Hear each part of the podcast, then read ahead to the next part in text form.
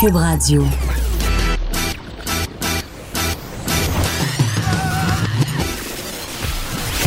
Pour elle, il n'y a jamais de mauvaise question. De 13 à 15. Les effronter. Avec Geneviève Peterson.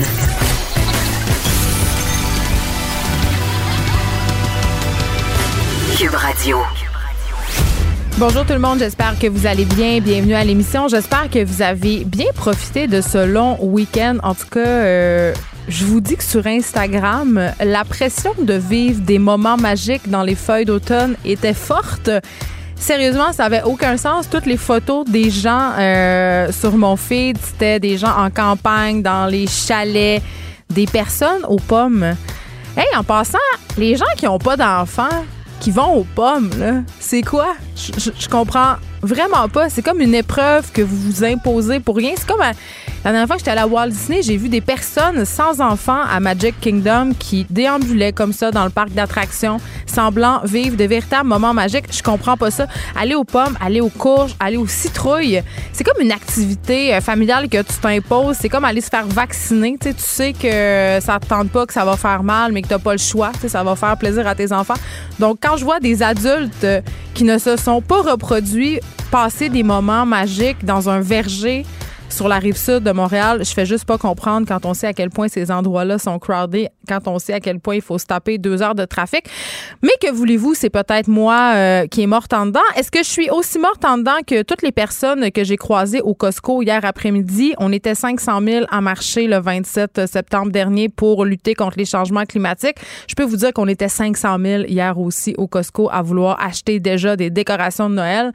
Sans joke, je vous l'ai dit, j'ai ma carte maintenant, donc je m'y rends, je me fais violence. C'est contre tout, tous mes principes, mais je me suis fait avoir. Costco a gagné et euh, à chaque fois que j'y vais, c'est comme une étude sociologique. Puis là, hier, c'est ça. C'était euh, les décorations de Noël qui avaient fait leur entrée. Les gens se gorochaient. Ils se gorochaient sur les décorations, sur euh, les gâteaux aux fruits, les chocolats frigidaires, tous les trucs, la bûche, toi, chose. euh, on est le 15 octobre. Est-ce qu'on peut se calmer? Moi, je ferais un moratoire sur Noël. Un, avant le 1er décembre, aucune musique de Noël. Ton sapin de Noël, il y a des gens qui ont mis des décorations. J'ai vu un statut Facebook, une personne, sa voisine avait fait son sapin. Je veux dire, calme-toi. Calme-toi, l'an n'est même pas encore passé. Je sais pas c'est quoi notre maladie mentale collective. Je, je sais pas si c'est parce qu'on veut tellement acheter des bébelles le plus rapidement possible, mais c'est quand même assez déprimant. Le Noël, c'est non, c'est pas de suite. Donc, moratoire, pas de musique de Noël avant le 1er décembre, pas de sapin de Noël avant le 1er décembre. Puis là, je suis vraiment gentille avec vous autres parce que pour vrai, si je m'écoutais, ça serait le 15 décembre qu'on aurait le droit de faire son sapin. De toute façon, quand on prend un arbre naturel, si tu le fais le 1er décembre, tu te ramasses avec des maudites petites épines de sapin de Noël partout chez vous. Et c'est sans compter les risques d'incendie parce que à un moment donné, le sapin vient sec puis proche du calorifère, ça peut. Ça peut vraiment pas bien faire. Et là, je vous parle ici d'un. à partir de faits vécus. Un sapin qui flambe, ça flambe. Oh, petit péché. Mais hier, c'était l'action de grâce et je me demandais, je me posais la question. euh, Moi, j'aime ça, les traditions. Ça paraît peut-être pas, mais je suis une fille euh, de tradition. Là, je viens de bitcher contre Noël, mais j'aime le temps des fêtes quand même. Tu sais, j'aime ça souligner. euh, c'est parce que j'aime la bouffe, dans le fond. J'aime ça faire euh, des repas. Et hier, je voyais euh, toutes les personnes qui faisaient des soupers de l'Action de grâce et je me suis- ça m'a fait avoir la réflexion suivante. Je me suis dit, c'est fou quand même comment on, se prétend détaché de la religion catholique, mais qu'en même temps, on souligne les grandes fêtes de cette religion-là. En peut-être, évidemment, euh, peut-être qu'il n'y a pas grand monde qui ont fait des prières hier pour remercier Jésus pour la vie euh, qu'ils avaient, mais quand même, ça demeure euh, des traditions bien ancrées dans notre culture québécoise. Et moi, j'ai pas fait de souper d'action de grâce hier et je dois avouer que j'ai eu un petit pincement au cœur. Donc voilà. Sujet de l'émission aujourd'hui, ça fait un an qu'on a légalisé le cannabis et là les parents québécois sont quand même inquiets de la consommation de leurs enfants. Ils sont inquiets mais aussi et je m'inclus là-dedans, là, on est peu on est peu outillés en général euh, pour parler de cannabis avec nos enfants, surtout depuis euh, que c'est légal. Et ça, c'est pas moi qui le dis, c'est un récent sondage qui a été mené par la Fondation Jean Lapointe. Je vais avoir Anne-Élisabeth Lapointe, qui est la directrice générale de la Fondation. Elle va être avec moi ici, puis on va se demander justement euh, comment on parle de cannabis avec nos jeunes. C'est quoi la situation aussi de la consommation? Est-ce que les jeunes en consomment tant que ça? Comment on devrait leur en parler? Est-ce que c'est différent de l'alcool? Moi, j'ai beaucoup de questions. Ma fille est entrée en secondaire 1 cette année. Et surtout avec l'arrivée euh, de la nouvelle loi qui va permettre euh, les jujubes de cannabis puis toutes ces affaires-là, là, ça s'en vient assez banal. Euh, des jujubes, ça a l'air inoffensif. Donc, c'est difficile de faire peur. Ben, pas de faire peur, c'est pas ça que je veux nécessairement, mais d'en parler à nos enfants sans banaliser toute cette histoire-là, puisque c'est légal. Donc, l'argument, c'est toujours, ben maman, c'est légal, c'est pas pire que quand tu prends un verre de vin. Donc, honnêtement, moi, je ne sais pas quoi répondre à ça. Donc, peut-être qu'Anne-Elisabeth Lapointe aura des réponses pour moi. Aujourd'hui, euh, c'est la journée aussi mondiale du deuil périnatal. Euh, c'est des gens, euh, en fait, le deuil périnatal, c'est quand on perd un enfant qui n'est pas encore né ou qu'on le perd à la naissance ou proche de sa naissance. on va parler à un organisme de soutien de l'importance de chercher de l'aide et aussi peut-être comment on en parle à une personne dans notre entourage qui a vécu ça. Moi, j'ai une amie quand même pas si proche, mais une bonne connaissance, je dirais, qui a perdu son premier enfant euh, lors de sa première grossesse. À 38 semaines, elle s'est rendue à l'hôpital et le bébé euh, s'était étouffé dans son cordon ombilical. Très, très triste, évidemment. Tu reviens, les bras vides, te fait la chambre.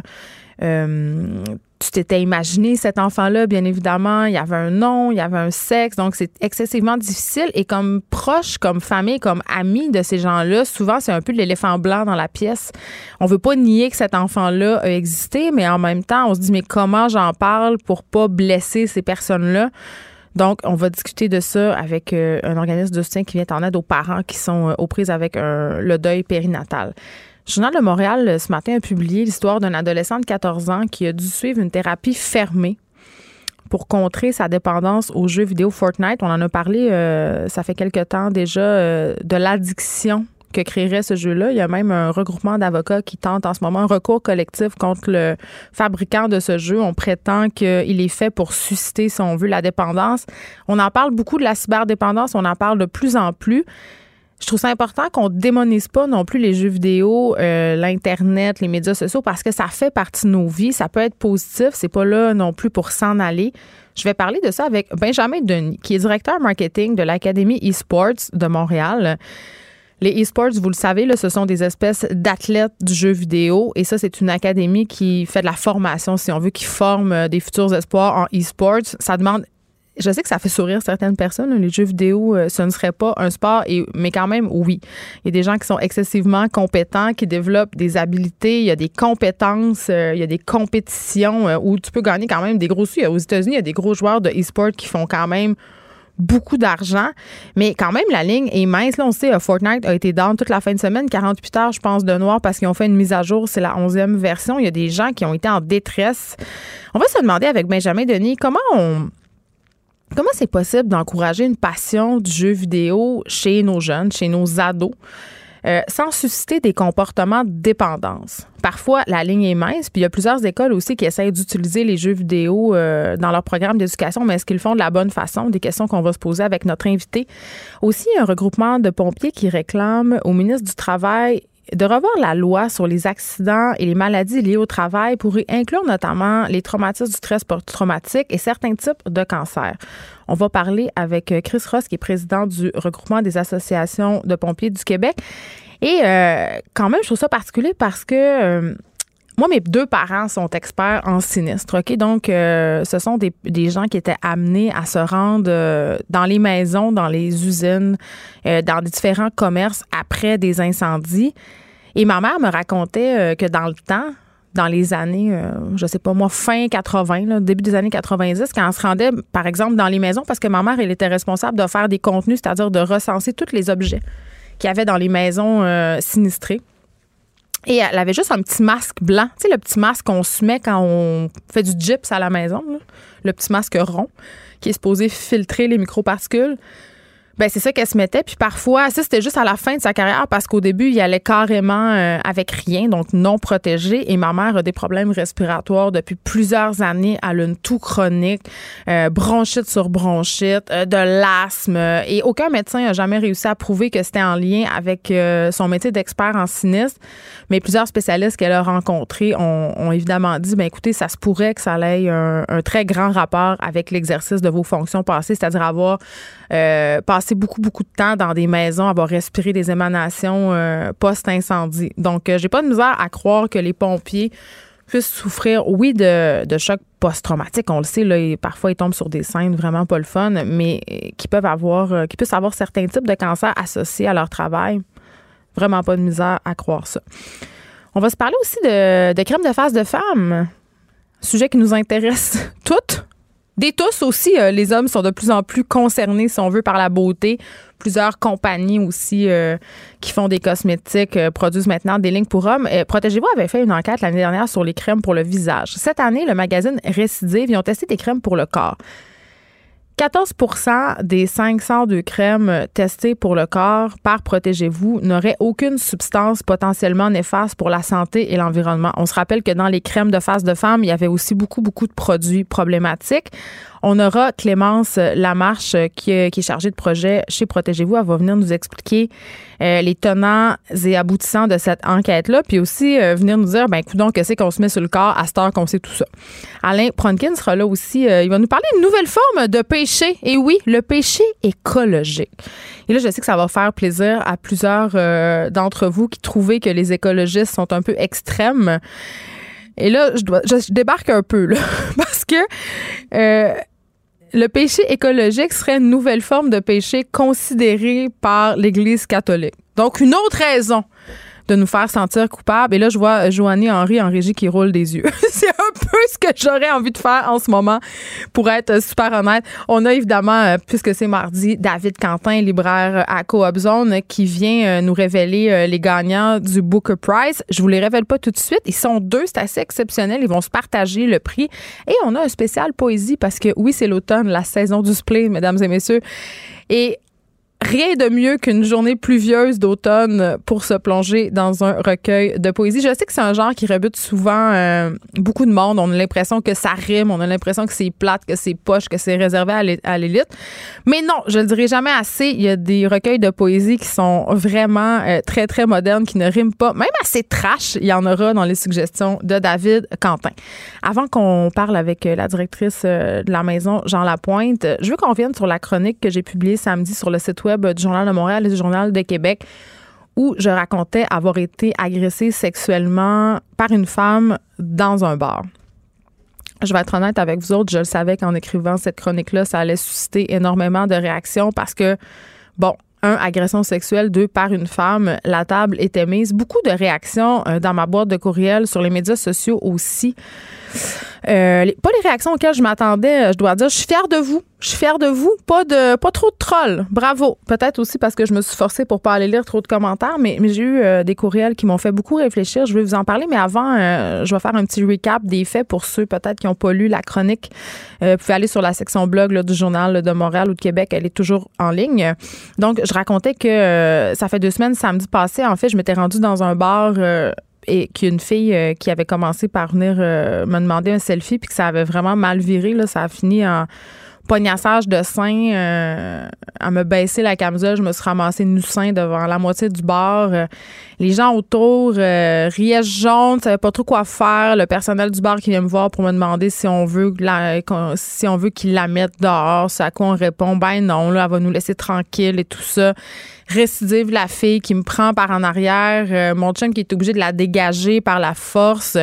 Et euh, le but de, ce billet-là, dans le fond, euh, il était simple, c'était de parler de mon double standard à moi, tu sais, de dire ma réaction aurait été peut-être tout autre si ça avait été un homme qui avait posé les mêmes gestes. Premièrement, en tout cas, j'ose croire qu'il aurait été sorti du bar cul par-dessus tête. On aurait peut-être aussi appelé la police. Là, évidemment, parce que c'est une femme, on dirait que les gens ne savaient pas trop comment se positionner. Tu sais, c'est-tu drôle? Les gens riaient jaune. On, s'est beaucoup dit, ah, ça, la dérape. Mais moi, la première, là, je veux dire, je, je trouvais pas ça si grave que ça. C'est juste le lendemain, en me réveillant, que j'étais comme, aïe, c'était vraiment weird hier. Euh. puis juste pour le fun, j'étais allée voir la définition de l'agression sexuelle et je me suis rendu compte ben, que c'en était une, finalement, que j'avais été victime d'une agression sexuelle. Bien entendu, il y a un degré de gravité, là, personne m'a violée. Sauf que quand même, euh, sans mon consentement, on a posé des gestes à caractère sexuel en utilisant la force et ça devant des gens. Euh, puis même encore, même alors que je sais ça, j'ai de la misère à me dire que c'est tu sais, je suis pas traumatisée, j'ai pas l'impression qu'on me volé une partie de moi-même. Et c'est ça, je me disais, si ça avait été un gars, j'aurais sûrement porté plainte. Là, je ne sais pas encore où j'en suis dans ma réflexion. Justement, vous m'avez envoyé beaucoup de courriels qui m'ont fait réfléchir. Mais quand même, je voulais un peu mettre en lumière le double standard que j'avais, euh, que la société a. Et là, euh, bon, évidemment, beaucoup de réactions.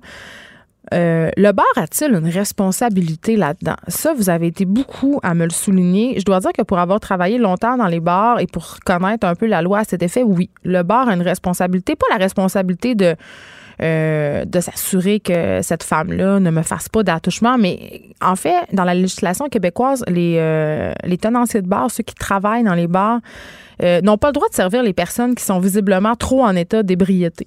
OK? Ça, euh, vraiment, là, il y a une certaine responsabilité. Comme quelqu'un qui laisse partir euh, un client soit en sachant qu'il va conduire peut euh, être accusé d'avoir contribué à l'accident. Donc, vraiment, oui, le bar a une responsabilité. Est-ce que le bar a pris ses responsabilités? Je ne sais pas. Est-ce qu'on aurait pu dire euh, au personnel du bar sortez là peut-être, mais en même temps comme je vous dis, on a vraiment eu une réaction à deux vitesses. Beaucoup de personnes m'ont demandé aussi pourquoi je ne révélais pas l'identité de cette fille-là parce qu'évidemment, j'ai des photos d'elle dans mon cellulaire, ça serait très facile pour moi de, la retrouver puis savoir c'est qui. Ben parce que il me semble que c'est l'évidence. J'arrête pas de dire que je compte les procès sur la place publique. D'ailleurs, c'est la raison pour laquelle euh, j'hésitais pardon à faire cette chronique-là. Je me disais, est-ce que je vais me servir de mon pouvoir médiatique euh, pour euh, mettre en lumière une situation qui s'est produite puis peut-être attirer les fois de la population sur cette personne-là? La réponse c'est non. C'est pour ça que j'ai décidé de pas nommer la région ni le bar dans lequel ça s'était passé pour pas que cette cette personne-là puisse être identifiée parce que je crois vraiment pas à la justice populaire. Moi, je crois à notre système de justice. Donc, s'il y a quelque chose à faire, ça va être par une plainte officielle et non par justement ce tribunal populaire qui peut déraper. On le sait, on en a plusieurs exemples. Aussi, euh, ce qui me le plus fait euh, réfléchir, en fait, dans les, dans les commentaires que j'ai reçus, et on aura un sujet demain euh, par rapport à ça, un nouveau documentaire qui va être diffusé à Télé-Québec, Bitch, incursion dans la manosphère. Beaucoup de courriels d'hommes qui m'ont écrit pour me dire, je suis contente que vous parliez enfin du double standard par rapport aux agressions sexuelles que peuvent vivre des personnes par des femmes. C'est-à-dire quand des femmes posent des gestes euh, qui sont regrettables, qui sont des agressions envers soit des hommes, soit des femmes. Et là, je veux faire attention parce que je veux pas que ce que je dis soit repris par les mouvements masculinistes puis qu'on je veux dire statistiquement là je veux ce sont davantage les femmes qui sont victimes d'agressions sexuelles d'agressions violentes euh, d'homicides conjugaux. On le sait je suis pas en train d'invalider ça. Par contre il y a vraiment un problème il y a vraiment un double standard. Et moi là j'y participe la première. Il y a comme un, un problème de perception. On dirait quand c'est une femme qui agresse euh, c'est comme si on voulait pas l'accepter. C'est comme si on voulait pas réaliser que c'était une, agression au même titre qu'une agression faite par un homme. C'est comme si ça nous rentrait pas dans la tête. Et ça, c'est peut-être euh, attribuable à la façon dont on a été conditionné. Évidemment, on s'est fait éduquer dans cette idée de la mère, de la mère qui prodigue des soins, euh, que la femme est bonne, que la femme n'est pas capable de méchanceté. Mais je le répète assez souvent, il y a des femmes qui sont toxiques, il y a des femmes qui sont abuseuses, il y a des femmes qui peuvent être des agresseurs.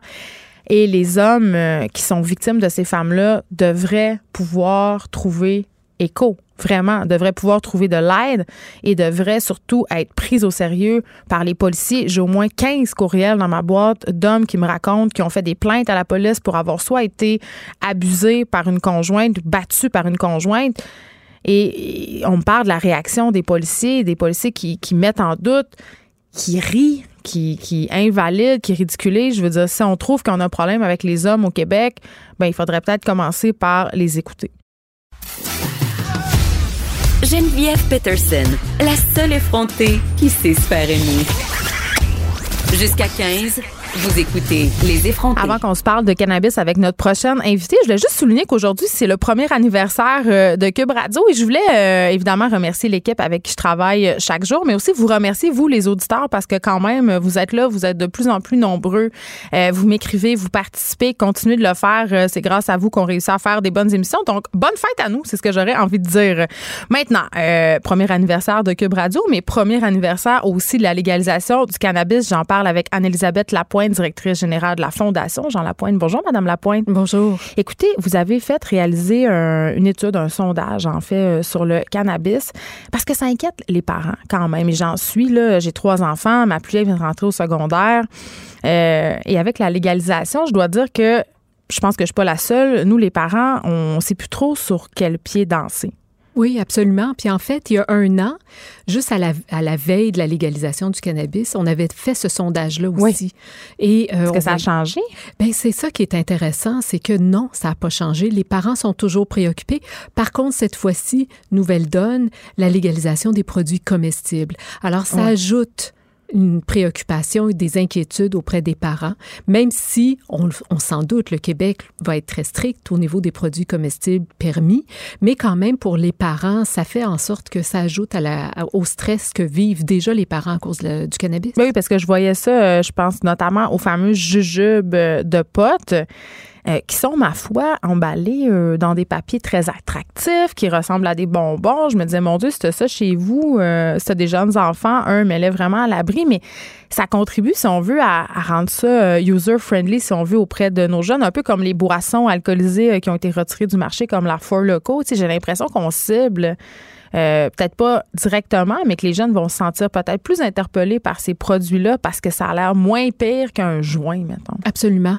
Et il est là le risque, c'est que même chez les adultes, c'est que comme, oui, effectivement, c'est un bonbon, c'est un biscuit, c'est un brownie, mais à ce moment-là, en plus, l'effet prend plus de temps avant de se sentir. Et donc, tu te dis, ben voyons, ça fait pas effet, t'en reprends. Et c'est là qu'arrivent évidemment toutes sortes de choses. Mais comme je le dis, le Québec semble vraiment y tenir, c'est-à-dire on veut pas que ce soit des produits qui vont être attirants pour les enfants. Donc tout ce qui pourrait être attirant, on ne le légalisera pas, contrairement au Canada qui lui légalise les produits comestibles dans son ensemble.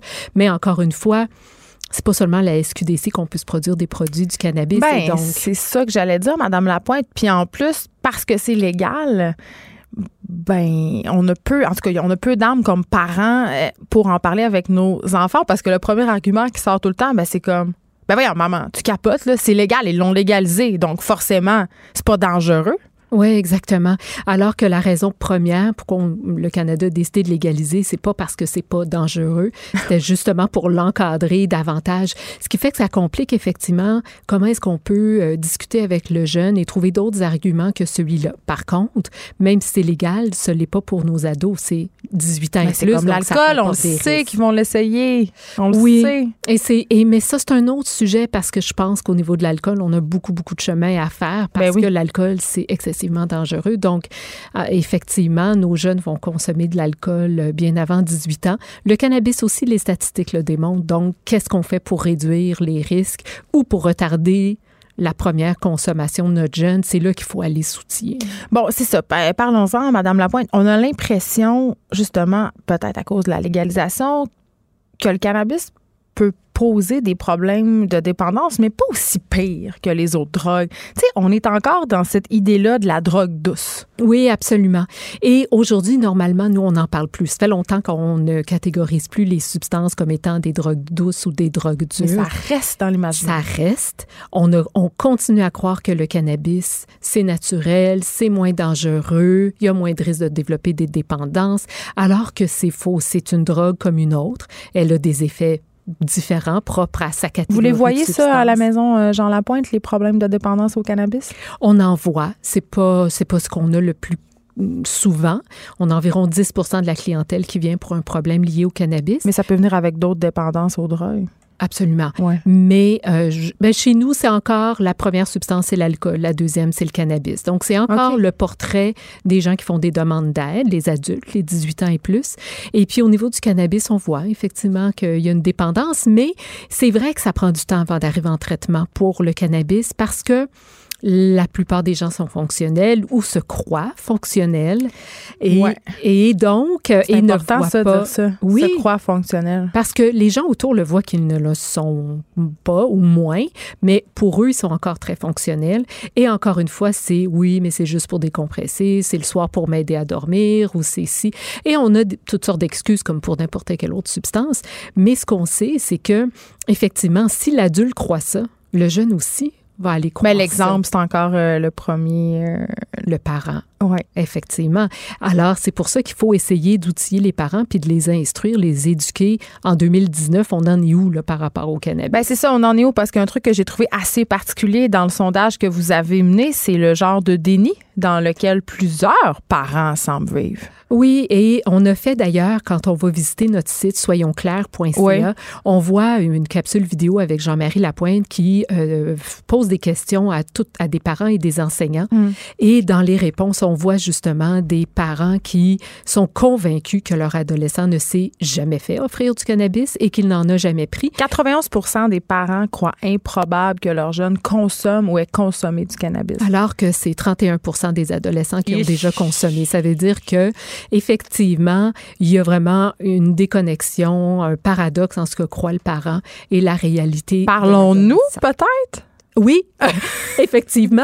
Et c'est vers ça que nous, on veut aller. C'est En plus, ce qu'on sait, c'est que les adolescents font confiance à leurs parents en matière de substances, d'alcool et des drogues, ah, de façon générale. Oui. Alors, l'enfant ira pas nécessairement parler, le parent ose pas, mais euh, c'est vous l'adulte osez ouvrez le, dialogue avec votre jeune, mais renseignez-vous avant, renseignez-vous sur les risques, la loi, puis aussi, c'est quoi ma position? Ben ça, c'est ben, c'est dur. Moi-même, je la connais pas, ma position. Oui, ben c'est ça. Donc là, euh, vous avez encore un peu de temps avant que peut-être votre adolescente vienne vous poser des questions. Ben, mais moi, j'aime mieux en parler avant je me dis qu'elle arrive pour me poser des questions parce que j'imagine que quand ils viennent poser des questions, le loup est déjà dans la bergerie. Moi, je, je pense demain. Oui, c'est sûr. Ben, il y, a déjà une curiosité. C'est sûr que nous, on rencontre au-delà de 100 000 jeunes par année à travers le, Québec. On rencontre 85% des jeunes de première secondaire à qui déjà on commence à discuter de tout ça. Mais après ça, ils sortent ils sortent de, l'école, vers qui ils vont se tourner? Vers les parents. Donc, c'est ça, c'est de se questionner. OK, c'est quoi ma position? Si j'apprends que mon enfant consomme, je, réagis comment? Est-ce que je, je pogne les nerfs ou au contraire, il va falloir que je prenne une coupe de respiration puis que je sois capable d'en parler calmement?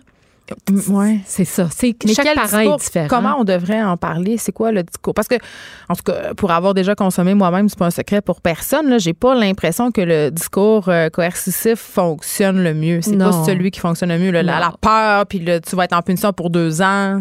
Ça marche pas. Donc, c'est sûr qu'il faut être conséquent aussi avec notre déjà notre modèle de parental, mais en même temps, c'est sûr qu'il faut discuter, il faut essayer de comprendre d'abord pourquoi. Pourquoi mon jeune euh, a consommé. C'est quoi là? Est-ce que c'était la pression des pères? Est-ce que c'était la curiosité? Est-ce que c'est parce que tu veux être cool, tu penses que tout le monde le fait? Et euh, moi aussi, j'ai un adolescent à la maison, puis euh, effectivement, il a fallu discuter de ça. Et ce que j'ai compris, c'est que lui subissait beaucoup de pression des ben, pères. pour être dans le gang, c'est important à cet âge-là. Absolument. Sauf qu'en même temps, j'aurais tendance aussi à dire que, euh, en ce que je vous pose la question, euh, Madame Lapointe, essayez, est-ce que c'est grave? Parce que c'est l'âge où on fait des expériences. Oui, écoutez, la question, elle est, elle est vraiment importante et pertinente. Ouais. C'est pas évident de répondre à cette question-là parce que, sans vouloir dramatiser, chaque consommation, même une première consommation, peut avoir des effets qui sont néfastes. Chaque adolescent est différent. Et encore une fois, le, mieux, c'est que on sait que plus tu vas consommer tôt dans ta vie, plus tu vas être à risque de développer une dépendance. Donc, si tu es capable d'attendre le plus tard possible, déjà, tu te protèges. Donc, est-ce que ça comporte nécessairement un risque? Tu grave? Mais c'est ça, c'est comme, euh, tu as un peu des deux. Alors, on le sait que les jeunes vont expérimenter. Puis ce qu'on sait surtout, c'est que le jour où ils vont expérimenter, les bonnes chances, les chances sont qu'on ne sera pas là. Alors, à ce moment-là, d'où l'importance de d'en parler avant. OK, oui, les chances pour que ça arrive euh, pendant qu'on n'est pas là sont grandes. Au niveau du cannabis. Oui, sauf que je connais beaucoup de parents qui préfèrent que ça se passe chez eux plutôt qu'ailleurs. Oui. Les fameux parties, notamment, c'est en train de commencer chez nous. Là, évidemment, il n'est pas question d'alcool ni de drogue. Ils ont 12-13 ans. Là, c'est pas encore au sujet du jour, mais quand même, je sais que ça va venir. Et moi, je me suis dit, coudon, euh, si ça a se passer je préfère que ça se passe chez nous, qu'il y ait de la supervision, parler aux autres parents, savoir, hey, toi, c'est quoi ta politique éditoriale par rapport à l'alcool, par rapport au cannabis? Absolument. Euh, Mais il faut en parler. Ça veut dire que toi, tu laisses ton enfant aller chez, euh, chez des amis et euh, tu n'as pas parlé aux parents, puis les parents, eux, ont l'intention de, de, de, de, laisser la consommation. Non, ça, c'est inacceptable. Exactement. Mais combien de parents m'appellent pour me dire qu'ils ont appris après coup hmm. qu'ils ont laissé leur enfant aller chez, chez, chez, un ami et que la consommation était permise. Donc, et c'est ça. Donc, il faut communiquer puis il faut être à la même longueur d'onde. Alors. Euh, aller au devant, peut-être? Absolument. Il faut prendre les devants parce que sinon, qui va le faire? On va arriver devant un fait accompli, puis tu vas faire OK, il me semble j'aurais dû peut-être aborder le sujet et ne pas me gêner pour parler aux parents, quitte à avoir l'air de la mère un peu. Euh, un peu nerd. La mère qui s'occupe de ses enfants. Oui, la mère. Merci, j'ai dit nerd, mais oui, ben. tout à fait. Mais il y a aussi les préjugés des parents c'est-à-dire? C'est-à-dire que, ben franchement, euh, moi, je préfère qu'il le fasse à la maison. Pourquoi est-ce que vous ne laissez pas votre enfant? C'est mieux de le superviser qu'il fasse ça ailleurs.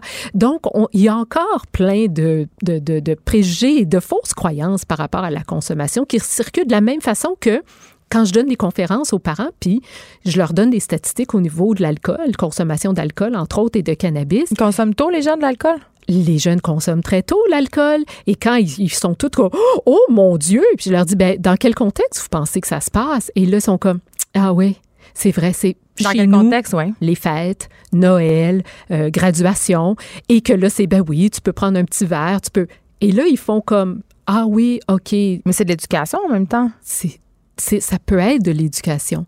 Mais en même temps après ça pourquoi venir crier au, secours quand c'est le cannabis, alors que l'alcool, ben moi, c'est ça que je dis depuis tantôt. C'est ça que je dis depuis tantôt. C'est difficile d'avoir une discussion avec son enfant sur le cannabis.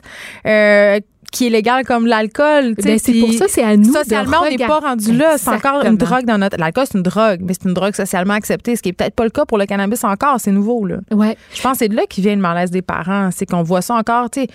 Euh, je sais pas, on a presque le même âge. Là. Quand j'étais jeune, on avait le le vidéo de formation personnelle et sociale, là, tu commences par un joint, tu finis avec une aiguille dans le bras. on est encore avec cette idée-là. C'est incroyable. Alors que sérieusement, tu regardes les statistiques, tu regardes les, rapports scientifiques, l'alcool fait beaucoup plus de dommages. Mais en même temps, le cannabis aussi va en faire. Mais c'est si tu parles de cannabis à ton enfant, s'il vous plaît, parlez aussi d'alcool. Parce qu'il y en a soyez nous, de l'alcool. Il y en a. Il y en a. Puis on est dans une culture euh, très épicurienne où on fait la promotion du bon vin. Oui, exactement. Voilà. Merci beaucoup, Anne-Elisabeth Lapointe. Vous êtes directrice générale de la Fondation Jean Lapointe. Merci. Geneviève Peterson, la seule effrontée qui sait se faire aimer. Jusqu'à 15, vous écoutez Les effrontés. Je parle avec Chris Ross, président du regroupement des associations de pompiers du Québec. Bonjour, Monsieur Ross.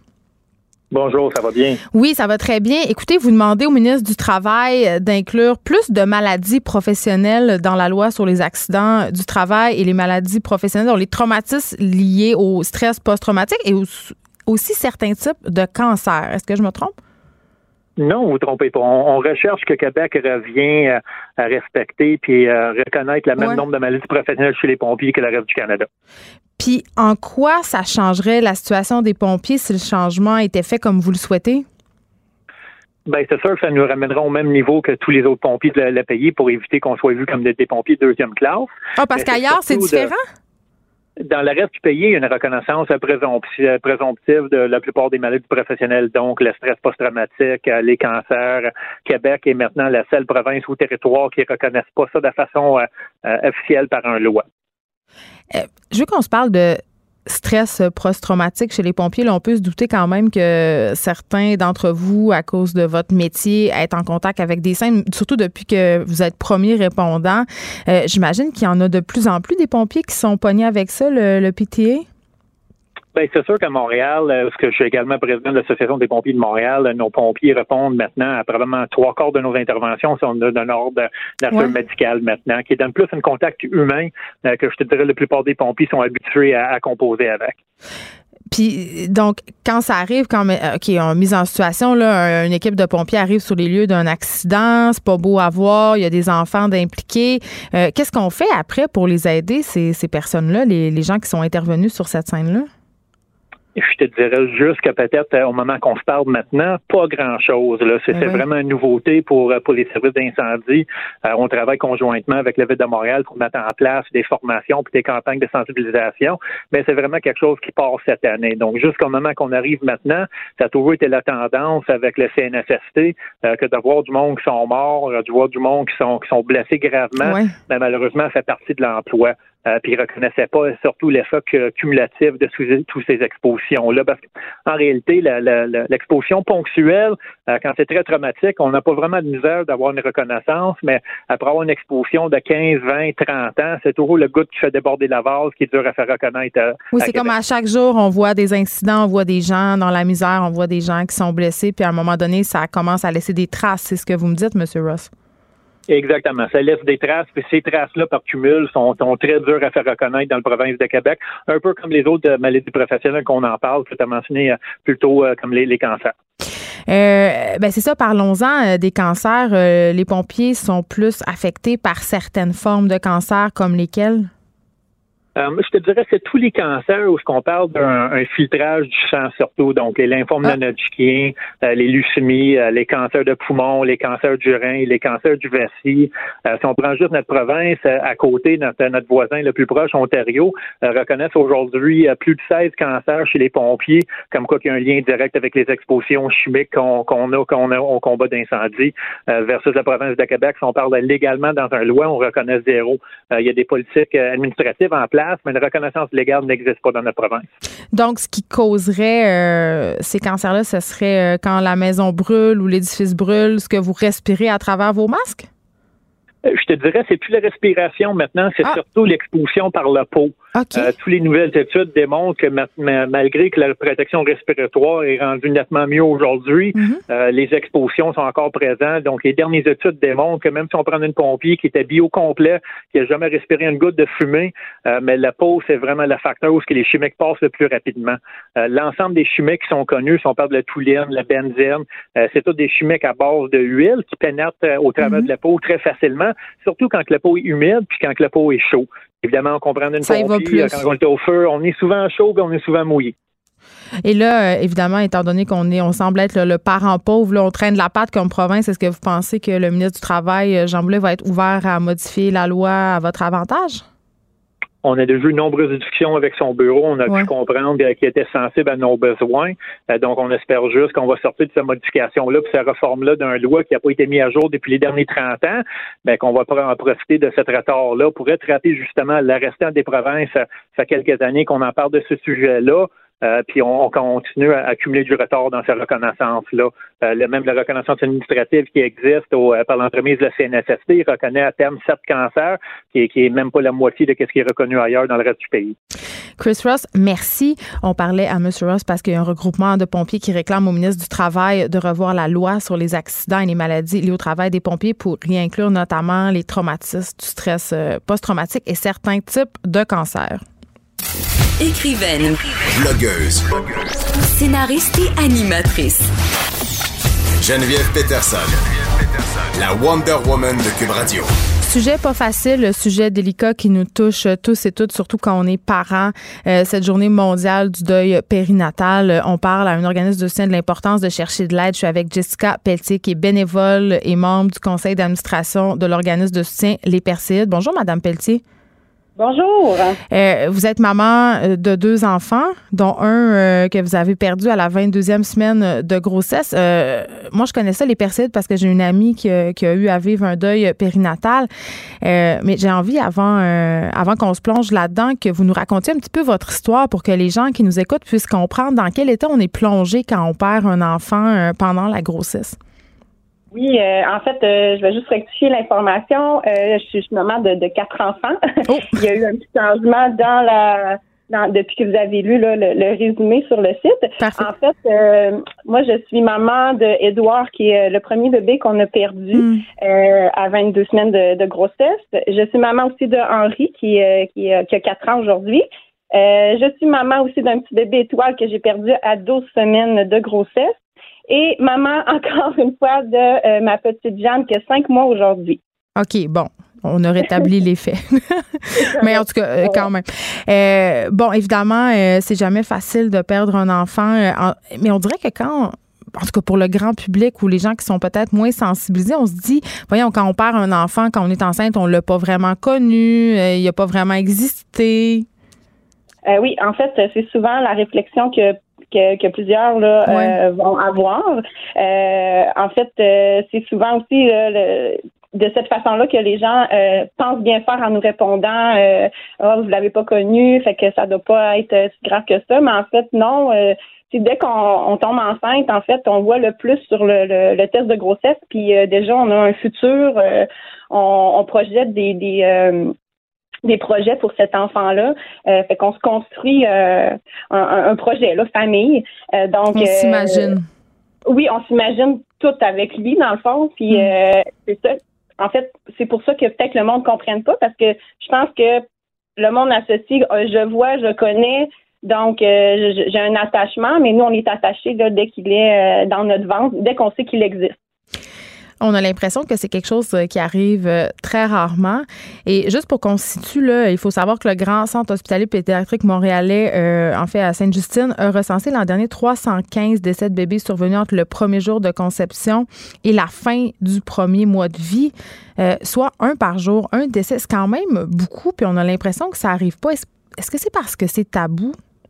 Oui, euh, en fait, euh, c'est un sujet là, qui est malheureusement encore tabou là, de nos jours. Pourquoi? Euh, ben en fait, le monde, je pense, c'est le malaise des personnes par rapport à ça. Euh, sont mal à l'aise d'en parler, d'aborder le sujet avec les parents. les parents, en fait, sont, sont, plus à risque de tomber aussi dans un certain isolement. on va beaucoup, l'entourage va beaucoup les aider dans les premiers mois. Euh, tout dépendamment de l'entourage qu'on a, là, euh, moi, c'était pas mon cas, mais souvent, c'est ça. L'entourage commence à délaisser un peu les parents, de pas en parler, de plus en parler, de dire euh, Ah, mais là, ça fait un an, euh, tu peux revenir de ça, tu sais, passe à autre chose. tu sais, c'est des choses que certains parents entendent comme commentaires. fait que je, crois que c'est pour ça aussi que c'est tabou, c'est qu'on on veut pas en parler parce qu'on est mal à l'aise. Comment ça s'est passé euh, pour vous, Madame Pelletier, quand vous avez perdu votre enfant? Oui, euh, en fait, euh, Édouard, à 21 semaines, on a fait l'échographie de morphologie qu'on appelle pour mm. voir si tout est correct. Et puis, à cette échographie-là, ils ont vu qu'il y avait quelque chose qui fonctionnait pas avec son cœur. Donc, ils nous ont envoyé euh, faire une échographie plus poussée, là, juste pour le cœur. Et euh, on, ils se sont rendus compte que son cœur, dans le fond, était non fonctionnel. Euh, il vivait en moi, mais en fait, si je l'aurais mis à terme, il y aurait pas, il y a eu très peu de chances de, de survie. Donc, en tant que parent, on a pris la, je crois, la pire décision de notre vie. Là, c'est, en fait, c'est d'arrêter la grossesse pour pas euh, que notre enfant souffre davantage. Donc, euh, on a arrêté la grossesse à 22 semaines. Et comment ça se passe dans ce temps-là? Ben, en fait, à 22 semaines, euh, on doit accoucher de notre enfant. L'expression donner la vie n'a pas vraiment de sens, j'imagine? Ben, on donne la vie parce qu'il était vivant quand, que, quand il était dans mon ventre. Euh, il est décédé durant le travail parce que c'est quand même un travail assez euh, difficile pour un petit bébé de, de, de, cet âge-là. Puis en plus, avec ses, malformations cardiaques, il n'a pas survécu durant le travail. Euh, mais c'est ça, on doit l'accoucher parce qu'on peut pas faire une césarienne parce que l'utérus n'est pas assez gros. donc c'est vraiment c'est tout qu'un qu'un événement passé. Est-ce que vous êtes sur euh, le même étage que les, les autres mamans qui donnent euh, qui donnent naissance à des bébés viables? Oui, euh, en fait, moi j'ai accouché au CHUL d'Edouard et puis on est sur le même étage. Sauf que euh, ils réservent des, des, euh, quand ils quand ils sont capables, là, puis quand c'est pas euh, rempli là, à pleine capacité, ils nous réservent des chambres qui sont un peu plus à l'écart. Euh, ils mettent un petit papillon sur la porte pour signifier qu'on est des parents qui sont présentement en train de vivre un deuil. Pour le personnel, vous voulez dire? Oui. Oui, pour le personnel, puis c'est ça. Fait c'est très, sont, sont, très bien formés là au CHU. Là. On a une très belle expérience quand même là, malgré tout. Euh, ils sont habitués, veut, veut pas, c'est c'est plat, ça arrive, ça arrive, mais ils sont habitués de gérer euh, ces situations-là. Là. Ouais. Et quand on revient euh, chez nous, les bras vides? ben, c'est le, le, trajet de l'auto, en fait, de partir de l'auto de l'hôpital à la maison, c'est fait dans le silence le plus total. Hmm. Ils nous remettent une boîte euh, avec des petits souvenirs là, de notre enfant, soit euh, des empreintes de pieds, de mains, euh, l'attache du cordon ombilical, des petites choses que pour essayer de nous rattacher un peu à des souvenirs de notre enfant. Oui, parce que ça doit être surréaliste un peu à force.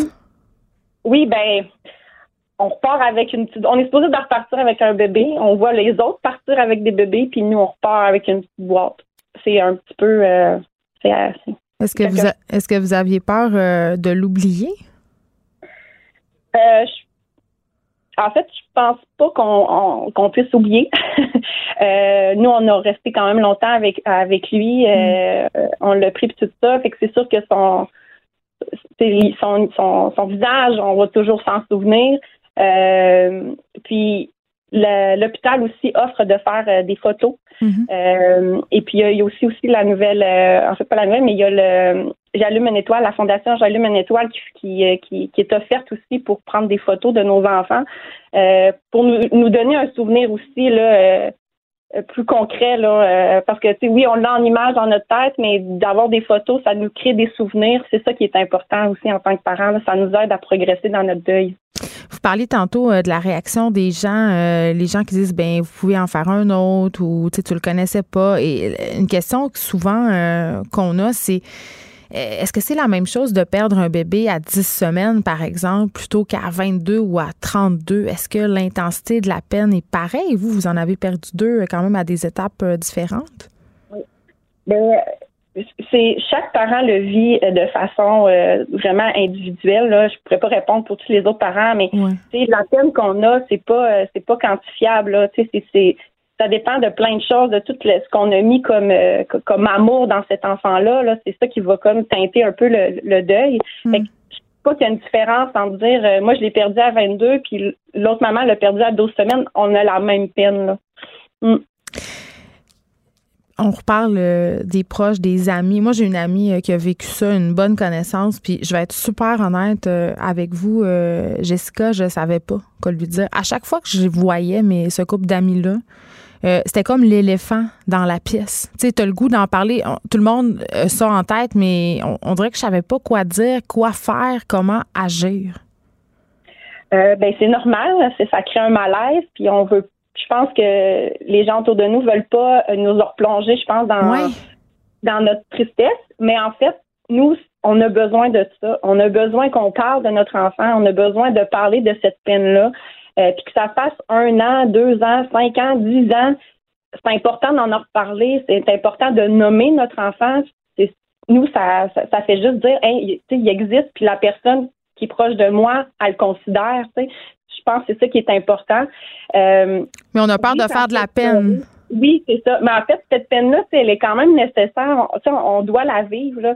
Euh, puis je pense que c'est pire de sentir le malaise des autres parce qu'on le sent, là. On le sent que le monde voudrait peut-être nous en parler puis qu'il n'ose pas. Puis nous, on n'ira pas en parler s'il y a un malaise non plus. Là, je parle pour moi parce qu'on dit bon, ben s'ils veulent pas m'en parler, j'en parlerai pas. Oui, puis t'as l'impression de parler, juste de ça à un moment donné aussi peut-être là, la peur de déranger. Oui, il y a un moment donné, je pense, dans le deuil, ça, certaines personnes le vivent, là, euh, qu'ils ont l'impression de se déranger avec leur euh, leur peine, mais c'est c'est une peine qui est difficile à, comprendre pour les autres, donc euh, c'est un peu difficile. Madame Pété, vous êtes bénévole, aussi membre du CA de l'organisme de soutien Les Persides. Qu'est-ce que vous faites pour aider les parents endeuillés? Ben en fait, l'organisme Les Persides, là, nous, en fait, c'est ce qu'on recommande le plus, c'est en fait aux parents d'aller chercher de l'aide. Moi, ils m'ont beaucoup aidé les Persides dans, dans le temps que j'en ai eu besoin. Euh, donc, on, on, donne plusieurs services. Euh, on a des groupes de soutien qui sont des groupes de soutien mensuels. Euh, en fait, à tous les deuxièmes mercredis du mois, là, les parents peuvent se confier, se laisser aller. on passe par une gamme d'émotions dans ces rencontres-là. Les papas, les papas, qui sont là?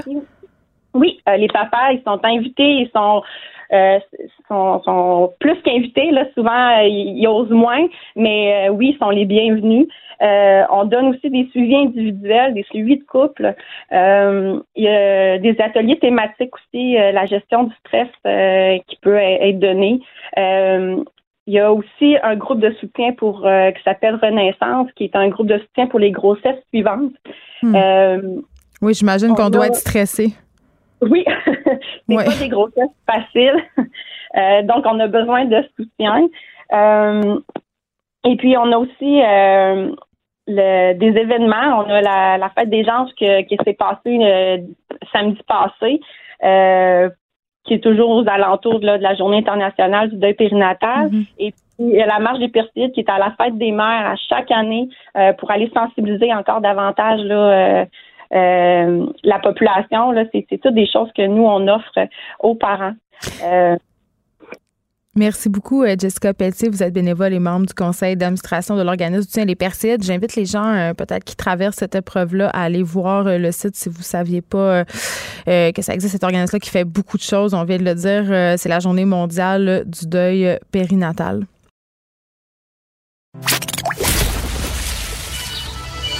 Les effrontés.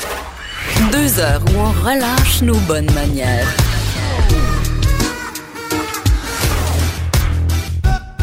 Radio.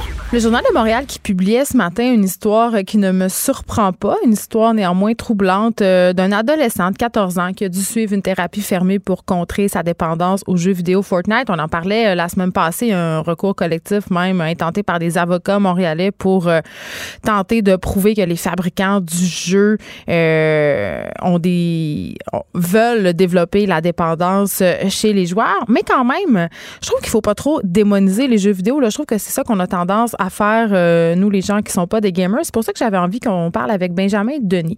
Benjamin Denis, il est directeur marketing de l'Académie eSports de Montréal et il va nous expliquer c'est quoi l'eSports parce que je sais que c'est pas clair pour tout le monde. Bonjour, Monsieur Denis. Bonjour Geneviève, ça va bien? Oui, ça va super bien. Je suis contente de vous parler parce que je trouve évidemment, bon, depuis quelques semaines, mais déjà depuis quelques temps, qu'on est un peu dans une panique collective par rapport aux jeux vidéo, à la dépendance. Ça existe, mais aussi des bonnes choses, on y reviendra. Et vous, euh, à l'Académie eSports, vous faites quoi? Premièrement, pouvez-vous nous expliquer c'est quoi les eSports? Parce que euh, pour bien des gens, c'est difficile à concevoir que les jeux vidéo puissent être un sport, euh, une vie, un métier. Oui, parfait. Bon, on va commencer par la base. Donc, le sport électronique ou le e-sport. Regardez e-sport là, à Cube Radio, on dit e-sport. Euh, le e-sport, c'est de la compétition de jeux vidéo. Euh, habituellement, il y a des milliers de personnes qui vont regarder ça. Il y a des montants d'argent faramineux qui sont en jeu. Euh, le Fortnite World Cup s'est déroulé il y a ça une coupe de une coupe de semaines. Il y a un Québécois qui est sorti de là quasiment millionnaire. Donc évidemment, OK, il y a des gros sous là. Oui, euh, c'est euh, le, jeune, je connais juste son, son nom de, dans le jeu, c'est Zayt, Z-A-Y-T. Euh, il a gagné 900 000, 990 000 dollars US. OK, là, Monsieur Denis, moi, comme mère, là, là je m'énerve le poil des jambes. Je me dis, ben mon Dieu, là, si mon gars voit ça, là, il va vouloir devenir ce gars-là, faire 900 000. Puis on le sait, là, c'est comme les jeunes qui jouent au hockey là, dans les ligues mineures. C'est pas tout le monde qui va faire partie euh, de la Ligue nationale. Donc, comment je fais euh, pour pas que mon jeune soit attiré, euh, qu'on lui fasse miroiter justement une carrière dans le sport puis qu'il se ramasse juste dépendant des jeux vidéo? Exactement. Ben là, il faut ramener à ce que nous, on connaît bien. Là, ça. Ça, tombe bien que Geneviève peut utiliser l'exemple du hockey? Le hockey, c'est loin d'être tout le monde qui se rend à la NHL. On sait que c'est un, c'est un petit club sélect du 1 mm. euh, ou 2 si on, si on peut dire.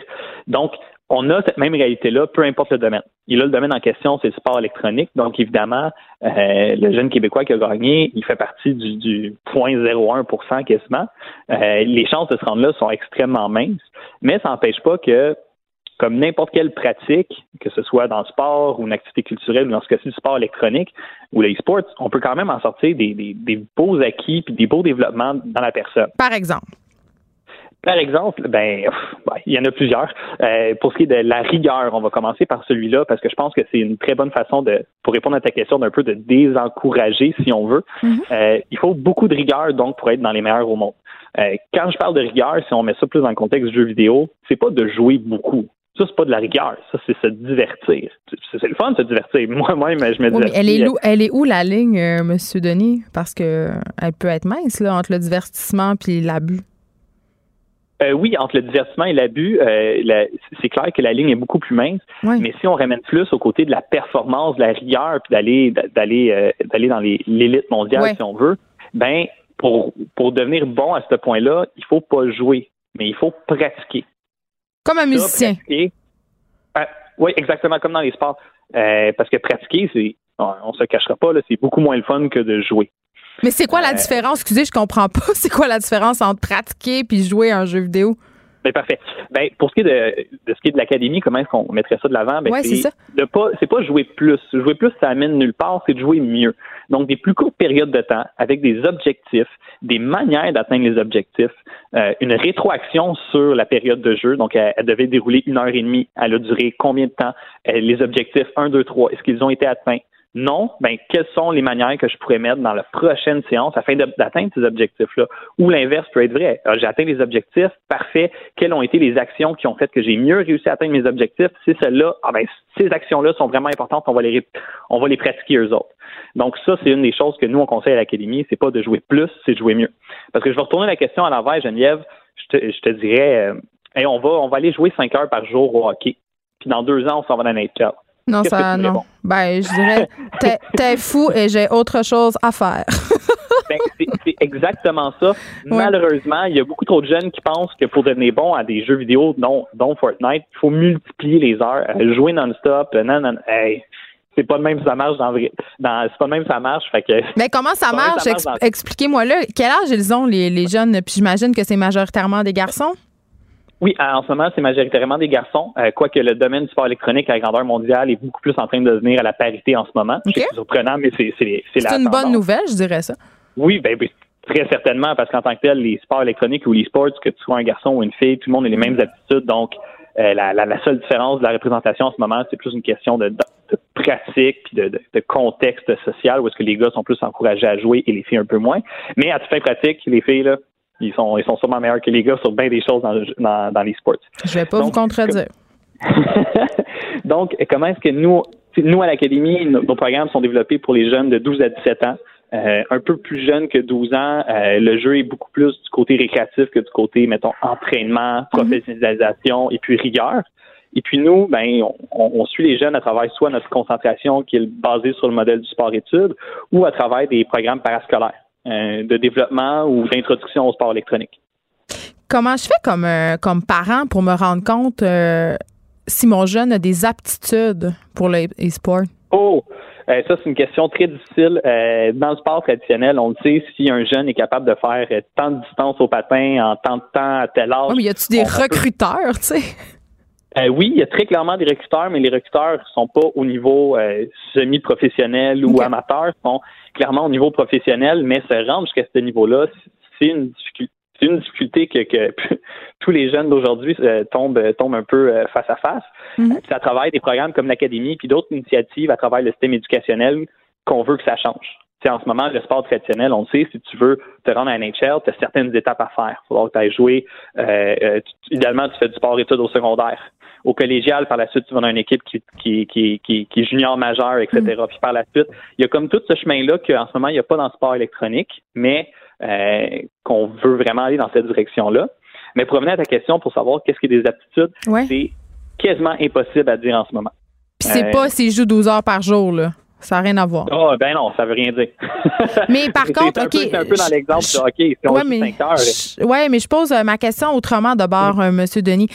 Euh, puis ça sera ma dernière question. Est-ce que, euh, si j'ai l'impression que mon jeune est en train de développer une espèce de dépendance ou une relation un peu malsaine aux jeux vidéo, l'en lien une place comme l'académie, ça peut l'aider à le recentrer et à avoir, à avoir une utilisation plus saine? Euh, je vais, je vais tempérer ma réponse. Nous, on fait de la prévention, donc si on juge que c'est. Vous travaillez d'ailleurs avec Grand Chemin. Euh, on ne travaille pas directement avec le Grand Chemin. On, parle, on, est en discussion en ce moment pour créer un lien plus fort parce que nous, on est vraiment spécialisés dans la prévention et eux dans le traitement. Donc, ça dépend de la situation de votre jeune, mais c'est le traitement et la prévention, c'est deux bébites complètement différentes. Mais euh, oui, si si le jeune a de l'intérêt, euh, on veut avoir une meilleure gestion du temps puis avoir certains trucs, c'est clair que l'académie va être là pour aider. Puis finalement, le message que je veux faire passer, s'il y a un jeune qui, m'écoute en ce moment puis qui se dit, hey, moi j'aimerais ça être pro puis je veux devenir millionnaire en jouant Fortnite, c'est pas en jouant plus que tu deviens meilleur, c'est en jouant mieux sur les plus courtes périodes, en ayant un équilibre dans ta vie de tous les points possibles. Donc, le jeune qui était dans, dans, l'article qui arrêtait de dormir, ça marche pas. Quand, quand tu dors pas, tes réflexes sont pas au maximum, puis tu veux devenir meilleur, puis tu vas avoir des belles performances, il faut que tu aies dormi ton 7 heures, il n'y a pas de doute. Ben, c'est comme dans tous les sports, il faut une saine hygiène de vie. Exactement ça, Geneviève. Merci beaucoup, Benjamin Denis. Vous êtes directeur marketing de l'Académie eSport de Montréal. C'est quand même assez euh, préoccupant tout ça. Je ne sais jamais trop sur quel pied danser. Euh, c'est sûr que l'approche démonisons les jeux vidéo, euh, ça va vraiment rien changer. Les jeux vidéo vont pas s'en aller. Instagram, Facebook, Internet va pas s'en aller. Plusieurs écoles en ce moment sont à chercher des moyens efficaces de canaliser, si on veut ça, d'utiliser ces outils-là de façon pédagogique. On est un peu tous des apprentis sorciers, mais c'est clair que quand je lis des articles comme ce matin dans le Journal de Montréal, des jeunes qui ont des problèmes de dépendance, c'est-à-dire qui dorment plus, qui mangent plus, euh, qui font à croire d'être malades pour pas aller à l'école. Euh, on n'est pas dans la même affaire ici. Là. Ça, c'est vraiment un problème de dépendance comme un problème de dépendance à l'alcool, aux drogues. C'est les mêmes processus qui sont à l'œuvre, mais c'est pas parce que notre jeune passe euh, des heures par jour sur son, son téléphone ou sur sa console de jeux vidéo qu'il y a un problème de consommation. Regardons les heures que nous-mêmes on passe euh, sur notre téléphone. Et j'imagine que la cyberdépendance, ça peut être à plusieurs degrés, mais en tout cas, euh, gros questionnement, puis les réponses ne vont pas nécessairement de soi. De 13 à 15. Les effrontés. Bon, on se parle de crème de face de femme, euh, notre sujet quand même un peu préféré. On aime ça. L'année passée, Protégez-vous qui avait fait une enquête sur les crèmes euh, pour le visage. Récidive cette année avec cette fois-ci 502 crèmes euh, qu'ils ont testées, des crèmes pour le corps. Et là, je suis avec Clémence Lamarche qui est chargée de projet chez Protégez-vous. Bonjour. Bonjour on n'a pas découvert des choses très rassurantes. je dirais ça. 502 euh, crèmes testées quand même, c'est énorme. Je savais même pas que ça existait euh, sur le marché. Oui, c'est toujours une surprise. Ben, c'est sûr qu'on a fait les, toutes les pharmacies, mais aussi les grandes surfaces, les magasins spécialisés comme Lush ou de Body Shop. Ben, c'est ça. Fait que c'est toutes, euh, les, toutes les gammes, si on veut. Oui, exactement. Donc, en tout, c'était 502 crèmes qu'on a trouvées. Et puis, avec deux experts, on a vraiment dressé une liste d'ingrédients problématiques, là, bon, qui présentent certains risques, soit pour la santé ou encore pour l'environnement. Et puis, euh, lorsqu'on a regardé les crèmes, en fait, 86 d'entre elles contenaient un ou plusieurs ingrédients. Et sur, euh, sur les 502, il y en a seulement 68 qui se classent là, dans nos recommandations. OK. Moi, quand j'entends ça, j'ai juste peur, OK? Mais concrètement, là, c'est vaste quand même, là, les, les, les ingrédients qui présentent des risques, toujours un peu flou. Concrètement, quand on parle de risques pour la santé, pour l'environnement, qu'est-ce qu'on entend? individuellement, il n'y a aucun de ces ingrédients-là qui est très, très dangereux, surtout que souvent, il y a des limites qui sont fixées par Santé oui, Canada. C'est sévère quand même. le problème, c'est plutôt le, que le, le, risque augmente en fait avec le degré d'exposition. Donc, quand dans un même produit, vous avez plusieurs ingrédients problématiques, ou encore quand vous utilisez bon, une crème pour le corps, mais aussi un gel douche, un exfoliant, une crème pour le visage, c'est l'accumulation. Exactement. Donc, euh, c'est pour ça que nous, on, applique le principe de précaution. Donc, en se disant, s'il y a des ingrédients qui sont potentiellement problématiques, euh, on les élimine et on a été capable de trouver quand même des produits. On en a 68 qui contiennent aucun de ces produits-là. Donc, c'est possible pour l'industrie de produire euh, des, des, crèmes hydratantes pour le corps mais c'est possible, mais ça coûte plus cher. C'est pas ça un peu la raison qui pousse les grandes entreprises une des raisons. C'est sûr que ces ingrédients-là sont souvent plus abordables que euh, des solutions de rechange, mais sont aussi souvent efficaces, sont stables. Donc, euh, et bon, l'industrie les connaît bien. Mais il y a beaucoup, beaucoup de, de fabricants qui on a parlé, qui hmm. sont très, très conscients du problème, qui nous disent... Ouais, oui, là, c'est pas le Big Pharma méchant qui veulent euh, donner le cancer. Là. Ils sont sensibles à ça, euh, les fabricants. puis ils revisent aussi leurs euh, leurs produits. Par exemple, Bleu Lavande, qui est une marque québécoise. Bon, nous, on avait vu des produits lorsqu'on les a contactés en leur disant, bon, on a vu quelques ingrédients problématiques. Ils nous ont dit, ah ben ça, c'est notre ancienne version. notre nouvelle version, on les a éliminés, on les a remplacés par d'autres. Puis bon, c'est pour ça aussi que leurs produits se retrouvent parmi nos meilleurs choix. Donc, il y a clairement là, une volonté d'offrir des, cosmétiques là, plus sûrs parce qu'il y a une demande aussi pour ça. Il y a des produits qu'on connaît maintenant, évidemment, parce que ça a été largement discuté dans les médias. Exemple, le parabène. OK, ça, on le sait. Là, puis d'ailleurs, c'est devenu même un argument marketing. C'est rendu que sur les bouteilles de shampoing pour enfants, les crèmes, c'est marqué euh, sans euh, parabène. Ils savent que c'est un argument de vente. Par contre, moi, comme petite madame à l'épicerie ou dans la pharmacie ou dans un magasin, quand j'arrive pour acheter des crèmes, j'étais un peu perdue. Là, la liste des ingrédients, c'est long. Il y a des, c'est comme le sucre. Là, il y a 10 000 mots pour dire ça, il y en a 10 000 aussi pour dire euh, substance dangereuse. Ah oui, c'est vraiment un casse-tête. Là, ça, je, je, vous le concède Je me mettrai plus de crème. Je pense que ça va être moins compliqué. mais oui, non seulement les listes sont longues, sont compliquées, mais sont aussi pas construites de la même façon selon le fabricant. Un même ingrédient peut avoir quatre, cinq noms. Là, on parle, par exemple, le colorant jaune qui mm. peut parfois s'appeler Yellow Five ou tartrazine. Mais le colorant jaune, c'est quoi, mettons? Bah, ça c'est un des colorants. En fait, on a, euh, c'est un exemple que je vous donne. Euh, on a décidé de pas pénaliser les crèmes pour les colorants parce que dans les crèmes, c'est pas un problème parce que euh, on, ben, parce qu'on veut avoir une crème blanche. Donc, les fabricants n'utilisent pas beaucoup. Si on fait les teintures pour cheveux, là, ça sera autre chose parce que là, il y a des ingrédients, des colorants dérivés euh, du goudron de houille qui, eux, là, ah, ont des problèmes bon pour la santé, ça. Euh, mais dans ce cas-là, mais c'est un exemple parmi tant d'autres comme quoi il y, a, plusieurs nomenclatures pour le même ingrédient. Donc, c'est très, très difficile de s'y retrouver. C'est pour ça aussi qu'on publie là, intégralement la liste des 68 meilleurs choix. parce que tu veux aller voir. parce que faire le travail par soi-même, euh, c'est long, c'est fastidieux. Euh, nous, on a eu plusieurs allers-retours avec les experts avec qui on a travaillé pour être sûr qu'on identifiait bien euh, les ingrédients problématiques. C'est c'est pas à la portée de tout le monde rapidement à la pharmacie. Ce que je trouve intéressant dans votre étude, c'est oui, ça fait longtemps qu'on se questionne sur la dangerosité par rapport au cancer et tout, mais au niveau de l'environnement, il me semble que c'est une préoccupation relativement nouvelle, les ingrédients qui sont dommageables pour l'environnement. Des pots aussi. Moi, c'est un truc qui me décourage dans l'industrie cosmétique, c'est les pots, le suremballage. Ça, c'est pas quelque chose dont vous avez tenu compte. C'est vraiment les ingrédients, vous autres. Oui, on s'est concentré plus sur les ingrédients, mais c'est sûr que lorsqu'on parle d'ingrédients dérivés du pétrole, ben il y a une préoccupation pour ben l'environnement parce que bon, c'est une ressource qui est euh, non renouvelable. Euh, il y a aussi toute la, la, problématique des ingrédients qui se retrouvent dans, dans, les eaux usées et puis là qui vont affecter. Euh, ça, c'est un problème? Oui, tout à fait. De tout lorsqu'on parle de perturbateurs endocriniens, donc pour pour l'être humain, ça affecte le système hormonal, donc on peut parler de risque de cancer accru. Mais pour les animaux, il y a aussi des effets là, de ces ingrédients-là. Donc, c'est pour, euh, c'est pour ça que nous, on a vraiment identifié euh, des ingrédients qui étaient soit problématiques pour la santé ou pour l'environnement. On les a mis là, sur le même pied d'égalité pour choisir nos meilleurs choix. Tantôt, vous avez parlé euh, de Bleu Lavande, qui est une marque québécoise. On le voit là, de plus en plus depuis quelques années. Il y a plusieurs compagnies cosmétiques québécoises qui Est-ce qu'on tire bien notre épingle du jeu par rapport à... Oui? Oui, la moitié de nos recommandations sont euh, des produits québécois. Ça, c'est une bonne nouvelle. Une bonne nouvelle. Puis on retrouve beaucoup de marques connues puis assez bien distribuées. Attitude, qui est très, très bien distribuée. Tous leurs produits s'en sortent très bien.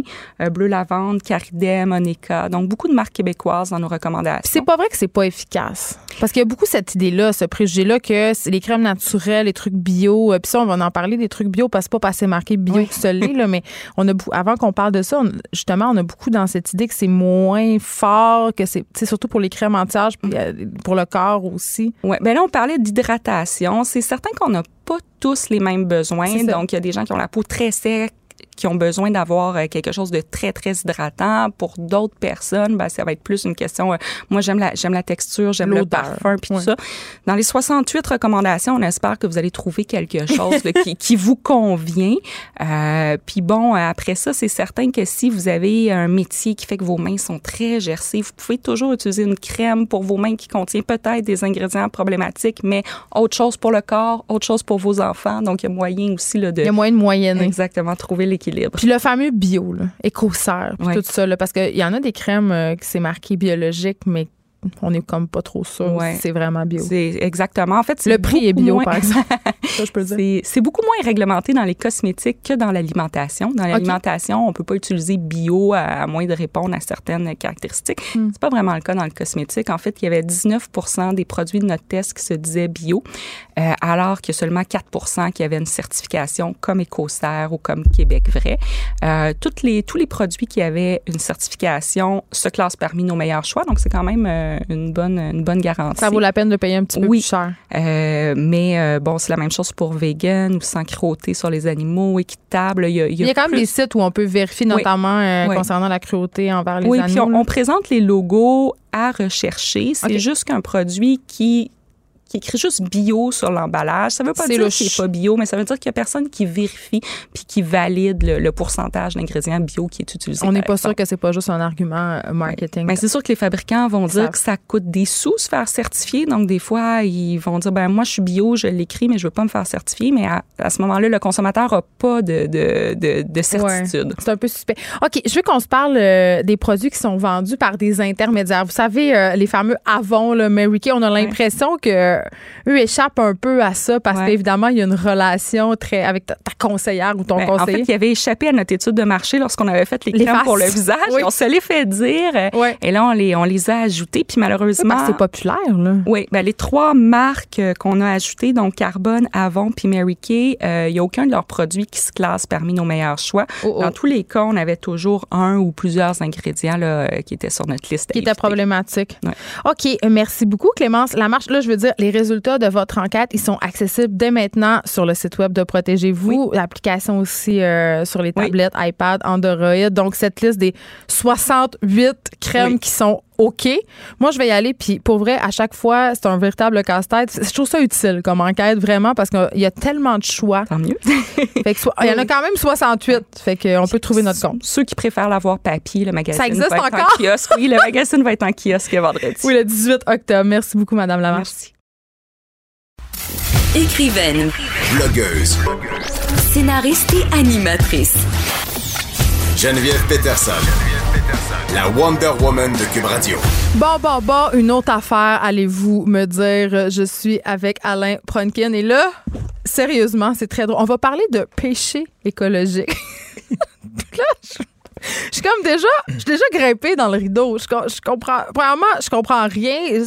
Est-ce que l'Église a trouvé une nouvelle façon de nous taper ses doigts? Je pensais qu'on en avait fini avec eux autres. Ben non, ils inventent encore des nouveaux péchés, eux autres, là. Ben, ça prouve que la théologie est toujours en évolution. Parce ben, que cherche des nouveaux clients, là. Que... Ben, peut-être pas. Mais on se souviendra qu'il y a 100 ans, le problème d'écologie n'existait pas vraiment. Il y a 50 ans non plus. Euh, quand j'étais plus jeune, ce que les gens faisaient, ils, prenaient leurs vieilles automobiles, ils amenaient ça en plein milieu des lacs, ils attendaient que la glace fonde. Pouf! puis l'auto tombait dans le fond. Mais non, mais je parlais avec quelqu'un l'autre fois qui, euh, qui, avait fait le, il a fait le ménage d'une rivière. Il a trouvé 400 pneus, tout ce qu'on trouve encore. Les gens ah se servent encore des cours d'eau comme d'une poubelle. C'est un dépotoir fait que là, l'Église, euh, sans doute vu l'urgence climatique, ben s'est dit ben peut-être qu'on pourrait commencer à faire quelque chose. Et tout ça, ça vient du synode sur l'Amazonie. Qu'est-ce qu'un synode? Un synode, normalement, il y a plusieurs types de synodes, mais c'est une réunion d'évêques. Donc un synode, on réunit les évêques, les évêques vont discuter d'une problématique. Le synode peut être régional, juste pour les Allemands, juste pour les Canadiens, il peut être mondial. Là, on est devant un synode régional qui concerne l'Amazonie où 110 des 180 évêques invités sont de l'Amazonie. Et on a comme l'intention de le faire mondial. Pourquoi? Parce qu'on a dit oui, on va parler de l'Amazonie parce qu'il y a une destruction. Ben oui, c'est le poumon de la Terre. C'est le poumon de la Terre, ou un des poumons de la Terre. Et peut-être qu'on va l'appliquer ailleurs. Deux questions fondamentales dans ce synode-là. Évidemment, l'écologie. Et deuxièmement, est-ce que des hommes mariés pourraient devenir prêtres éventuellement? Je pense que ça réglerait bien des problèmes. Je dis ça de même. Mais ça, ça va être la semaine prochaine. OK, OK. Cette semaine, on est juste sur l'écologie. là. Mais quand même, je, je peux pas m'empêcher. Puis peut-être, là, euh, M. Pronkin, que je suis une mauvaise foi, là, mais je me, sans faire de mauvais jeu de mots, oh là là. Mais euh, je me dis, est-ce que l'Église voit pas là une espèce de potentiel? Parce que là, évidemment, on a Greta Thunberg qui euh, réunit des masses. Tu sais, c'est très engageant, c'est très fédérateur, l'écologie. Donc, en emboîtant le pas, ils se disent, ben, écoute on va être plus populaire. Je sais pas si on a une idée de marketing. Ben là, mais l'Église est, quand même bon marketing. On a un pape qui vient d'Amérique du Sud, un pape qui voit la déforestation. Mm. Écoute, on a même un, évêque canadien qui est Lionel Gendron pour pas le nommer, qui est l'évêque de Saint-Jean-Longueuil, qui lui a pris une position en partant au premier jour du synode et il a dit écoutez, euh, les minières canadiennes, ils causent la déforestation là-bas, ils causent des dommages à l'environnement en Amazonie. Il faudrait peut-être penser à faire quelque chose. Va pas voter pour Scheer. Euh, je ne lui ai pas posé la question pour qui il va voter, mais je vais lui demander ce soir, puis il va peut-être me répondre. Parce que euh, Lionel Gendron, l'évêque de Saint-Jean-Longueuil, ben, à date, il répond à les demandes qu'on lui fait.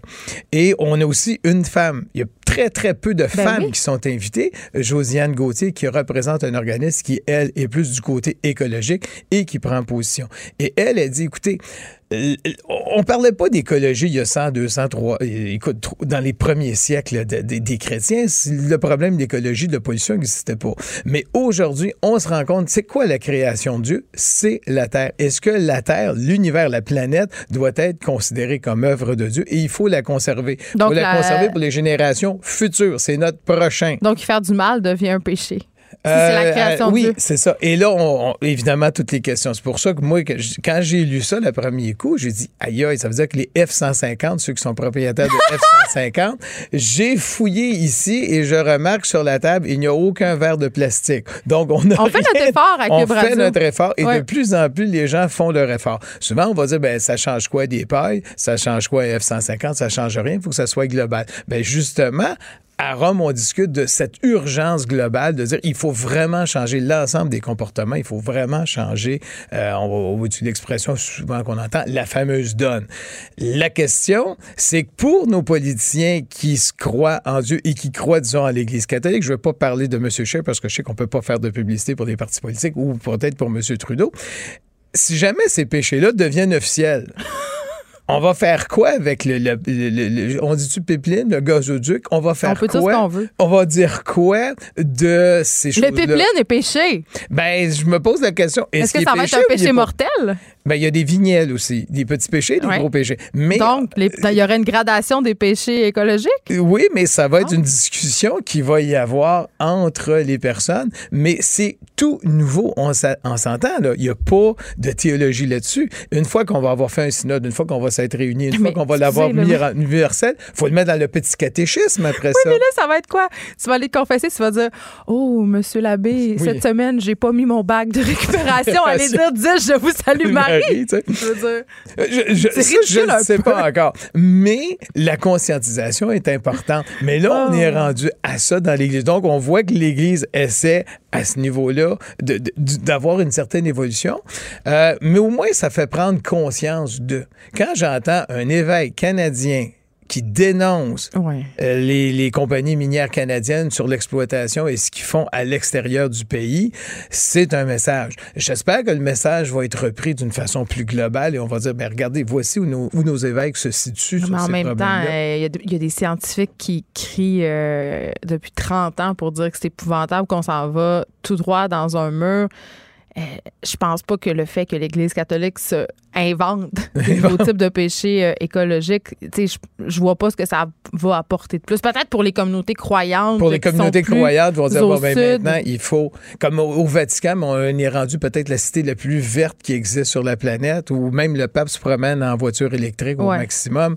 Euh, tu as des efforts un peu partout dans les différentes corporations ou communautés religieuses où on, là, on dit écoute, on n'investira pas dans. Ben, je veux pas les nommer, mais on va dire des gros noms comme SO, Shell. On n'achètera pas des actions de ces compagnies-là, on va y aller plus au niveau écologique, au niveau de nos placements. L'Église anglicane commence à faire ça. Donc, on voit qu'il y a un effort. Maintenant, il s'agit de convaincre les autres personnes de dire est-ce qu'on fait un effort? Mais l'urgence écologique, la dépollution, écoute, j'ai quelques années de plus que toi. Ah oui? oui ça paraît à peine, pas. À peine, à peine. Je sais, ça paraît pas. Mais moi, je me souviens quand on était tout petit, dans les années 60, j'étais pas mal plus petit, quand on allait au cinéma, on apportait des, journaux pour le recyclage et comme ça, on pouvait entrer dans les salles de cinéma qui étaient souvent dans les sous-sols d'église ou dans mhm. les sous-sols d'école. On avait déjà la, question du recyclage du papier existait déjà dans les années 60. Et je me souviens, on avait des profs au primaire. Là, je parle toujours des années 60 parce que je me souviens toujours parce que c'est en même temps que les expos sont arrivés à Montréal. Les profs nous parlaient d'environnement, de pollution de l'air. Donc, la destruction de l'environnement, c'est pas une question qui est née il y a 5 ans ou il y a 10 ans. Déjà dans les années 60, euh. là, on est rendu dans l'urgence qu'on n'avait pas à mon époque. Dans mon époque, c'était on pollue, on fait ci, on fait ça. Il faudrait peut-être regarder nos comportements. Hmm. Maintenant, on a évolué. Est-ce qu'on a évolué assez vite? Peut-être pas. Mais on, est à ce stade-là. Mais ce que je trouve intéressant avec le truc de l'Église euh, catholique, c'est qu'évidemment, on sait qu'en Amérique du Nord, sont en perte de vitesse là, dans les pays euh, qui sont en voie de développement. C'est un peu là leur nouvelle clientèle. Et malheureusement, euh, ce sont dans les pays en voie de développement que nos usines se déplacent, polluent parce que les normes environnementales sont moins élevées qu'ici. Donc peut-être peut-être que si l'Église catholique s'en mêle, étant donné que ce sont des populations qui sont très, très croyantes, ça pourrait faire une différence dans ces pays-là parce qu'ils utilisent directement les croyances des gens pour faire évoluer euh, la pensée sociale? Peut-être. J'essaie de trouver du positif, là, Alain. Mais, mais, le, positif, pour moi, c'est qu'on en parle. C'est qu'on dit, écoutez, c'est un sujet dans le fond, si l'Église dit parfait, on va s'occuper d'environnement, on va s'occuper d'écologie, puis pour une fois, on va laisser de côté les problèmes d'avortement, on va laisser tomber. Non, mais aussi, c'est peut-être pas une façon un peu détournée euh, de, de, détourner justement l'attention sur tous les problèmes des scandales sexuels euh, que rencontre l'Église catholique en ce moment en essayant de se donner une image plus verte. Tu sais, je veux dire, il y a ça aussi. Oui, mais il faut faire attention parce que quand on regarde juste le document de l'Église canadienne, euh, les évêques du Canada ont fait pour qui voter aux prochaines élections ça, c'est lundi prochain. Et quand on regarde, la question d'environnement, c'est une ligne simplement et le reste est sur l'aide médicale à mourir, c'est sur l'avortement, sur Comment se positionne euh, l'Église sur l'aide médicale à mourir? Ben, il se positionne en disant ben, l'aide médicale à mourir, il faut plus aider les soins palliatifs pour aider les gens. Donc, ils sont contre. Ouais, mais une, petite chose. Tandis que les évêques du Québec ont, mm. ont, émis leurs documents pour les prochaines élections, et c'est tout sur l'environnement. Il y a une petite ligne sur l'aide médicale à ben mourir, c'est tout. Et on voit une différence d'approche entre les évêques du Québec et les évêques du Canada. Je veux pas faire d'alliance en disant ben, les évêques du Canada favorisent tel candidat plus qu'un autre et ceux du Québec un autre, mais on voit juste dans l'approche des différents groupes d'évêques Québec et Canada une différence. Et les évêques du Québec, puis je pense, c'est peut-être pour ça que Monseigneur Gendron est là-bas, ils sont directement sur l'écologie. Mon impression personnelle, c'est qu'ils sont beaucoup plus, plus ouverts euh, que ceux dans le reste du Canada. Mais il faut le noter, il faut l'observer. Et c'est pour ça que je suis content que ce soit un Québécois qui soit là-bas. Au moins, il, il va défendre l'écologie. Quoique les gros débats vont être la semaine prochaine. Je sais pas si mes informateurs là-bas vont être aussi loquaces que cette semaine, parce que la semaine prochaine, c'est la grande question de la sexualité. Les hommes mariés peuvent-ils devenir prêtre. j'ai comme l'impression, euh, en tout cas, moi, je trouve que c'est ça le vrai sujet. L'écologie, euh, c'est bien beau, mais en même temps, l'Église traverse une crise sans précédent. Et juste pour nos, auditeurs, pour le bénéfice de nos auditeurs, euh, de la façon que ça marche, le synode actuellement, oui, ben oui parce que moi, je ils sont environ 300 participants. Et sur les 300 participants, ils sont divisés en groupes de 25 pour discuter. Nos Québécois, ça veut dire Josiane Gauthier et Monseigneur Gendron, sont avec trois cardinaux. Un des nouveaux, Hollerich. Donc, on va peut-être savoir comment Hollerich se situe par rapport aux problèmes modernes. Il y a Humez, qui est un cardinal émérite du, du Brésil.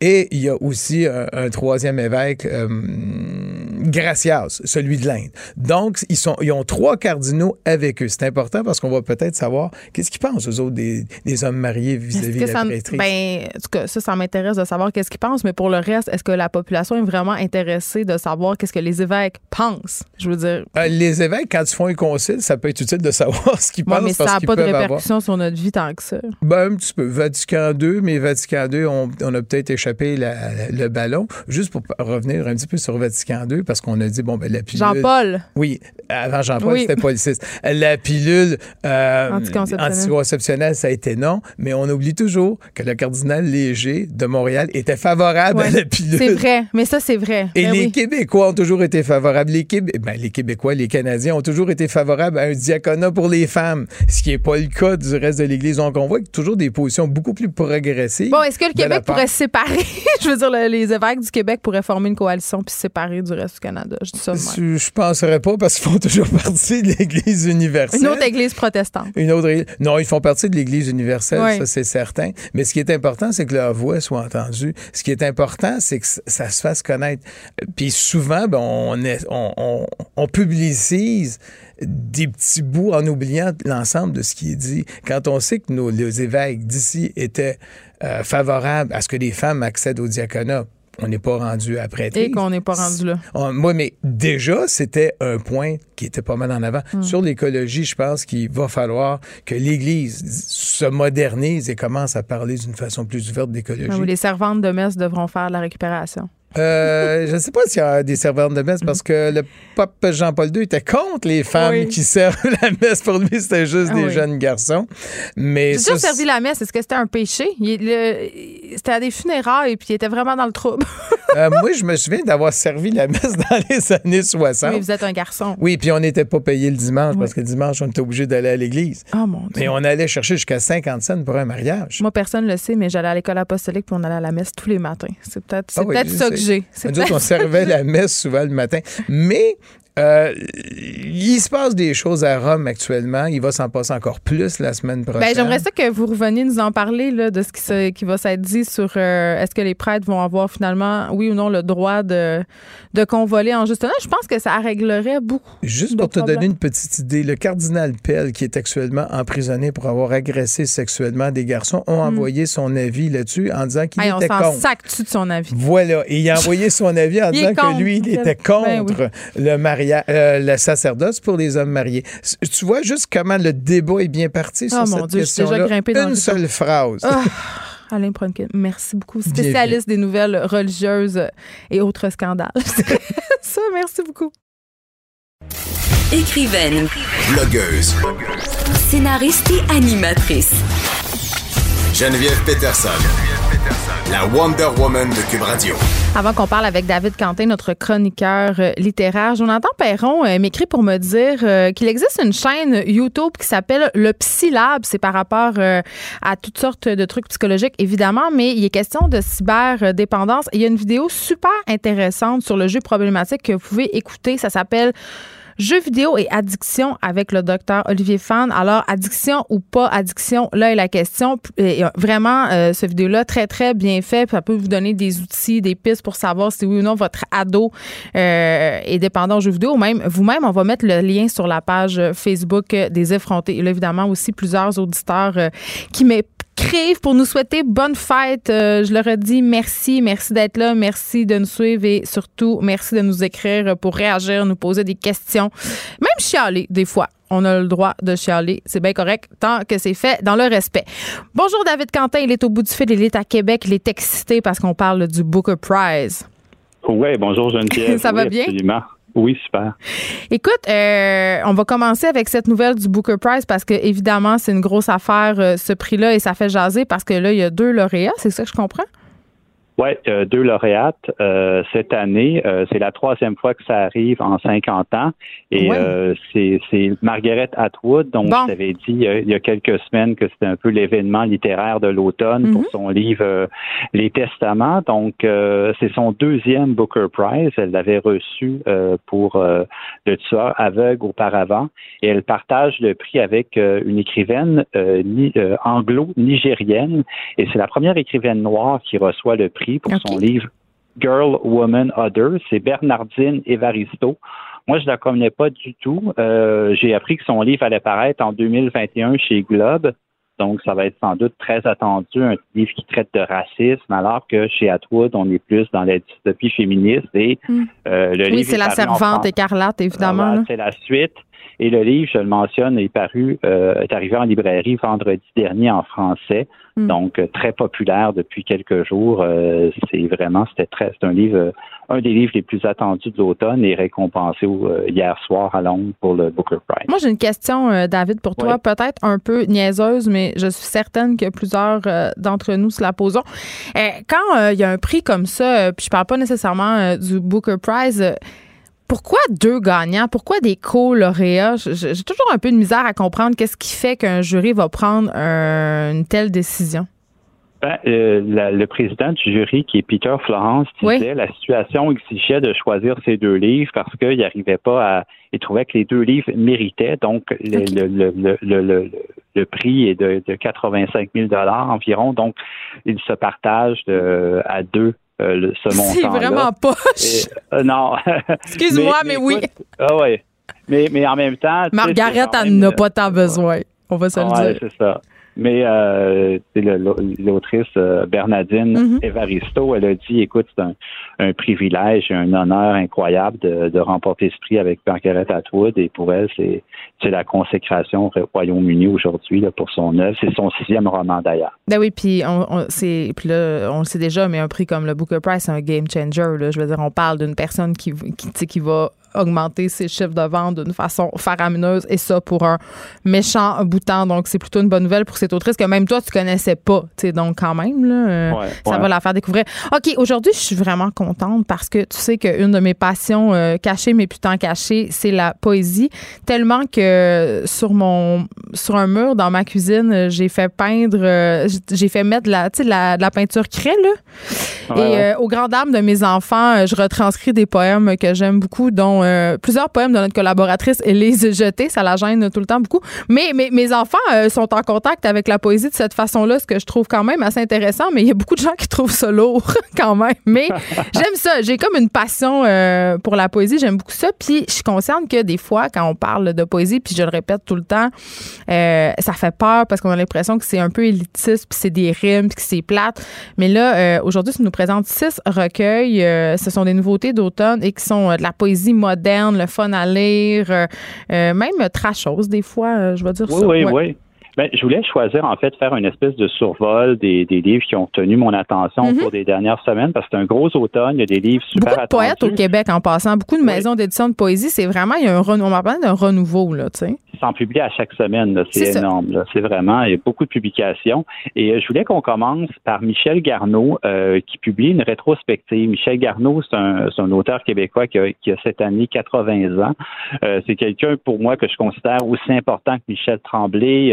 Il, a traduit, il a traduit Shakespeare dans le parler québécois. Il a écrit des poèmes, des récits.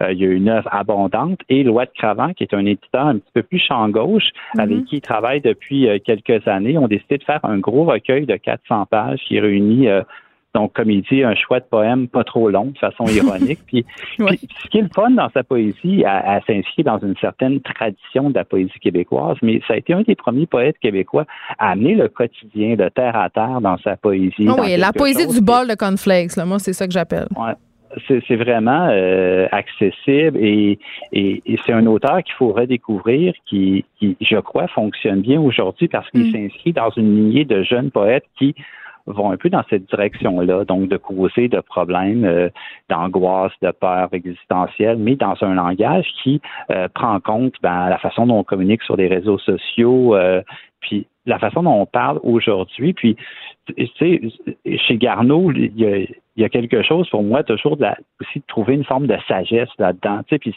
pas la sagesse au sens ésotérique, mais mm. la sagesse issue du quotidien, des jours, des, des obstacles qu'on franchit. Puis donc, c'est, c'est vraiment très, très beau. C'est un gros livre. Tu sais, c'est pas le genre de livre que tu lis du début à la fin, mais que tu conserves puis que tu gardes avec toi puis qui, qui, va, qui va traverser plus d'une saison. tu l'amènes au euh, chalet là, pour passer l'hiver. OK. ça, c'est un peu la valeur sûre. Ça, c'est euh, Loi de Cravant.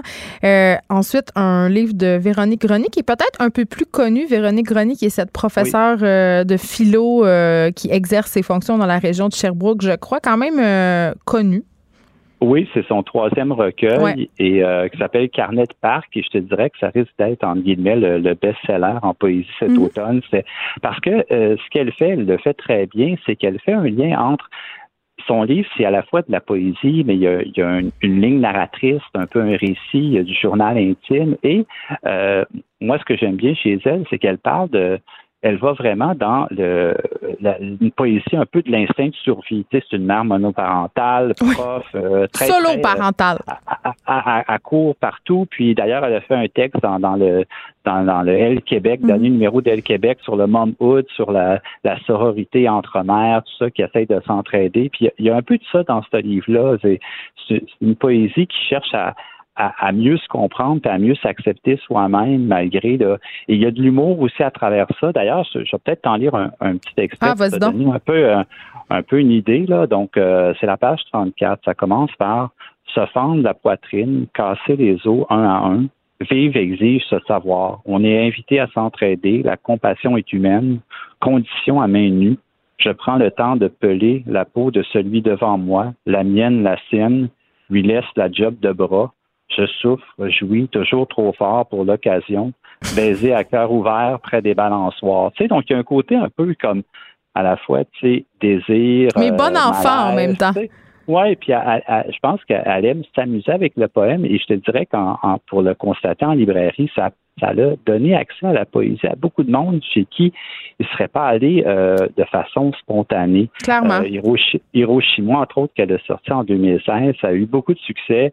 Puis, euh, elle parlait de sa dépression, parce que, c'est ça, elle utilise la poésie pour parler des thématiques euh, personnelles, sociales.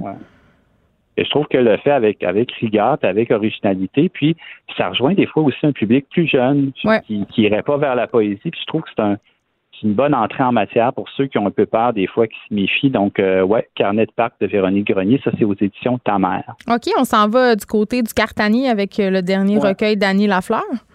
Oui, Sigu, c'est un peu ça, c'est plus champ gauche hors norme. Puis je vais te faire rire. Ça veut dire quoi de la, de la poésie champ gauche, David Quentin, aujourd'hui?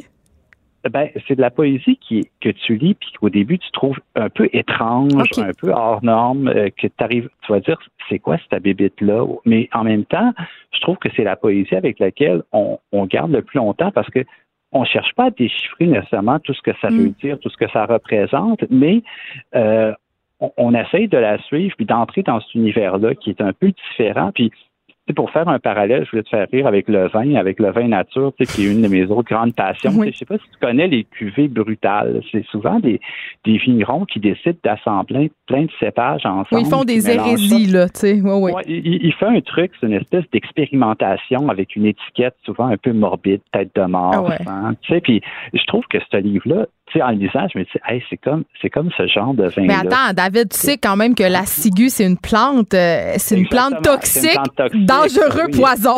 Donc, euh, hein? Exactement. Ouais. Puis question justement de, de suicide, de, c'est un livre très dark, mais en même temps rempli de lumière parce que je trouve qu'il est, est jaune d'ailleurs, la couverture est jaune. Et puis moi, ça a été pour moi mon personnellement mon, mon coup de cœur à date cet automne. Ah J'avais lu des c'est son cinquième, c'est son cinquième recueil. Ouais, euh, c'est ça précédentes, des fois, je trouvais qu'il manquait un petit quelque chose. Puis là, je trouve qu'il est allé plus loin, des poèmes plus longs, des fois sur une page. Puis j'aime ça me perdre dans ses poèmes. Fait tu dirais euh, que c'est son livre euh, le plus maîtrisé?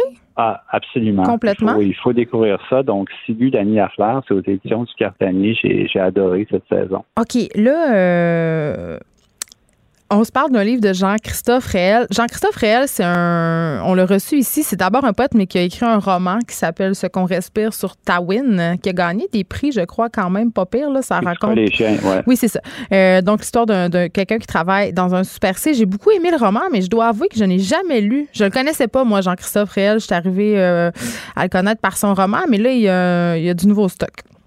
Oui, mais en fait, euh, si tu le connais pas, je te recommande euh, son livre qui s'appelle La fatigue des fruits. C'est publié à Loi de Toujours des excellents titres. Oui, ouais, et lui, euh, c'est son, pour moi, c'est vraiment son meilleur recueil. Et là, ce que je te présente, c'est pas que c'est moins bon, mais ça vise un autre public. C'est que la courte échelle a décidé de relancer une collection qui s'adresse à la poésie pour des jeunes. Ah, c'est pour mes enfants, pour pour que j'arrête de les, les saouler avec mon tableau.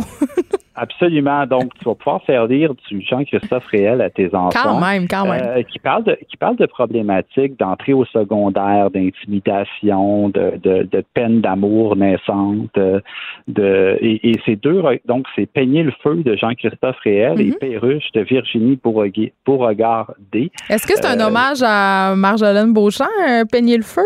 Parce que quand même, son recueil ben, Fourrer le feu ils, se connaissent un ben, peu. je le sais, c'est ça.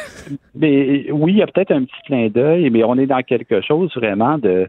Tu sais, quand tu arrives à, dans un, à l'école, au secondaire, puis tu es gêné, puis tu sais pas trop te placer, ça, parle un peu de ça, puis ils trouvent les mots qui, je trouve qui s'adressent bien aux jeunes, puis plutôt que de leur dire, tu sais, lisez Rimbaud, lisez Apollinaire, plutôt pourquoi pas lire des poètes québécois actuels, tu sais, puis... Oui, qui nous rejoignent peut-être plus euh, pour nous donner un petit peu l'envie de consommer de la poésie euh, plus tard. La collection est faite pour ça, pour vraiment initier les jeunes à la poésie. Ça avait déjà existé dans les années 2000, puis là, il la relance parce que... Ben parce qu'il y a un renouveau, oui, oui. Un renouveau, puis je trouve que c'est bien d'aller chercher ces deux noms-là parce qu'ils sont déjà connus, ils ont publié à l'écrou, donc comme je disais, à droite cravant. Donc c'est c'est des bonnes, une bonne entrée en matière pour les jeunes, puis je te, je te recommande fortement d'aller voir ça. Bon, ça, c'est euh, Peigner le feu et Perruche de Virginie Beauregard qui sont. Euh, mais est-ce que, OK, est-ce que les adultes peuvent y trouver leur compte?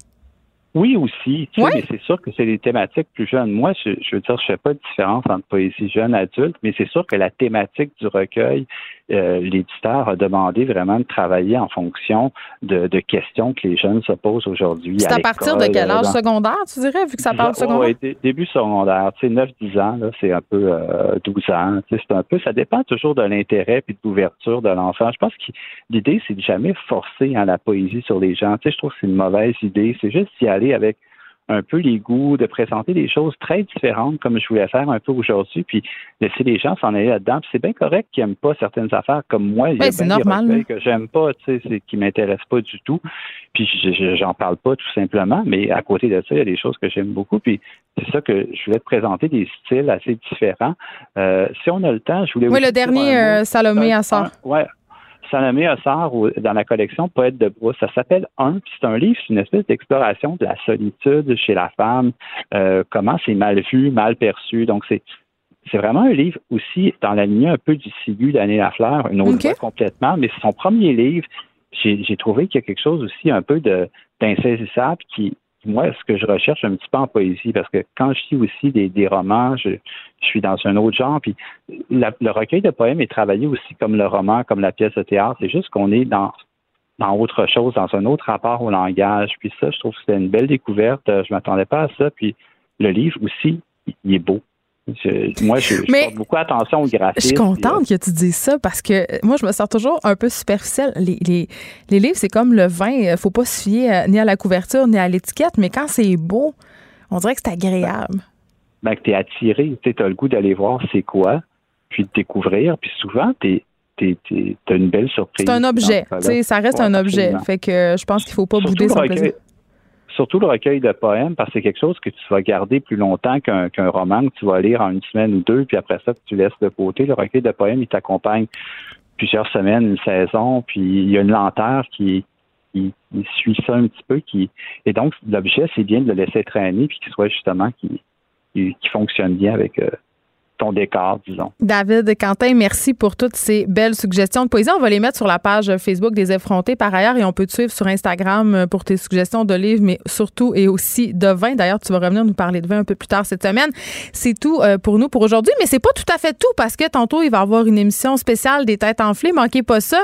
Tous les animateurs de Cube vont participer et si on se fie à ma performance au tricheur, je pense que je vais perdre.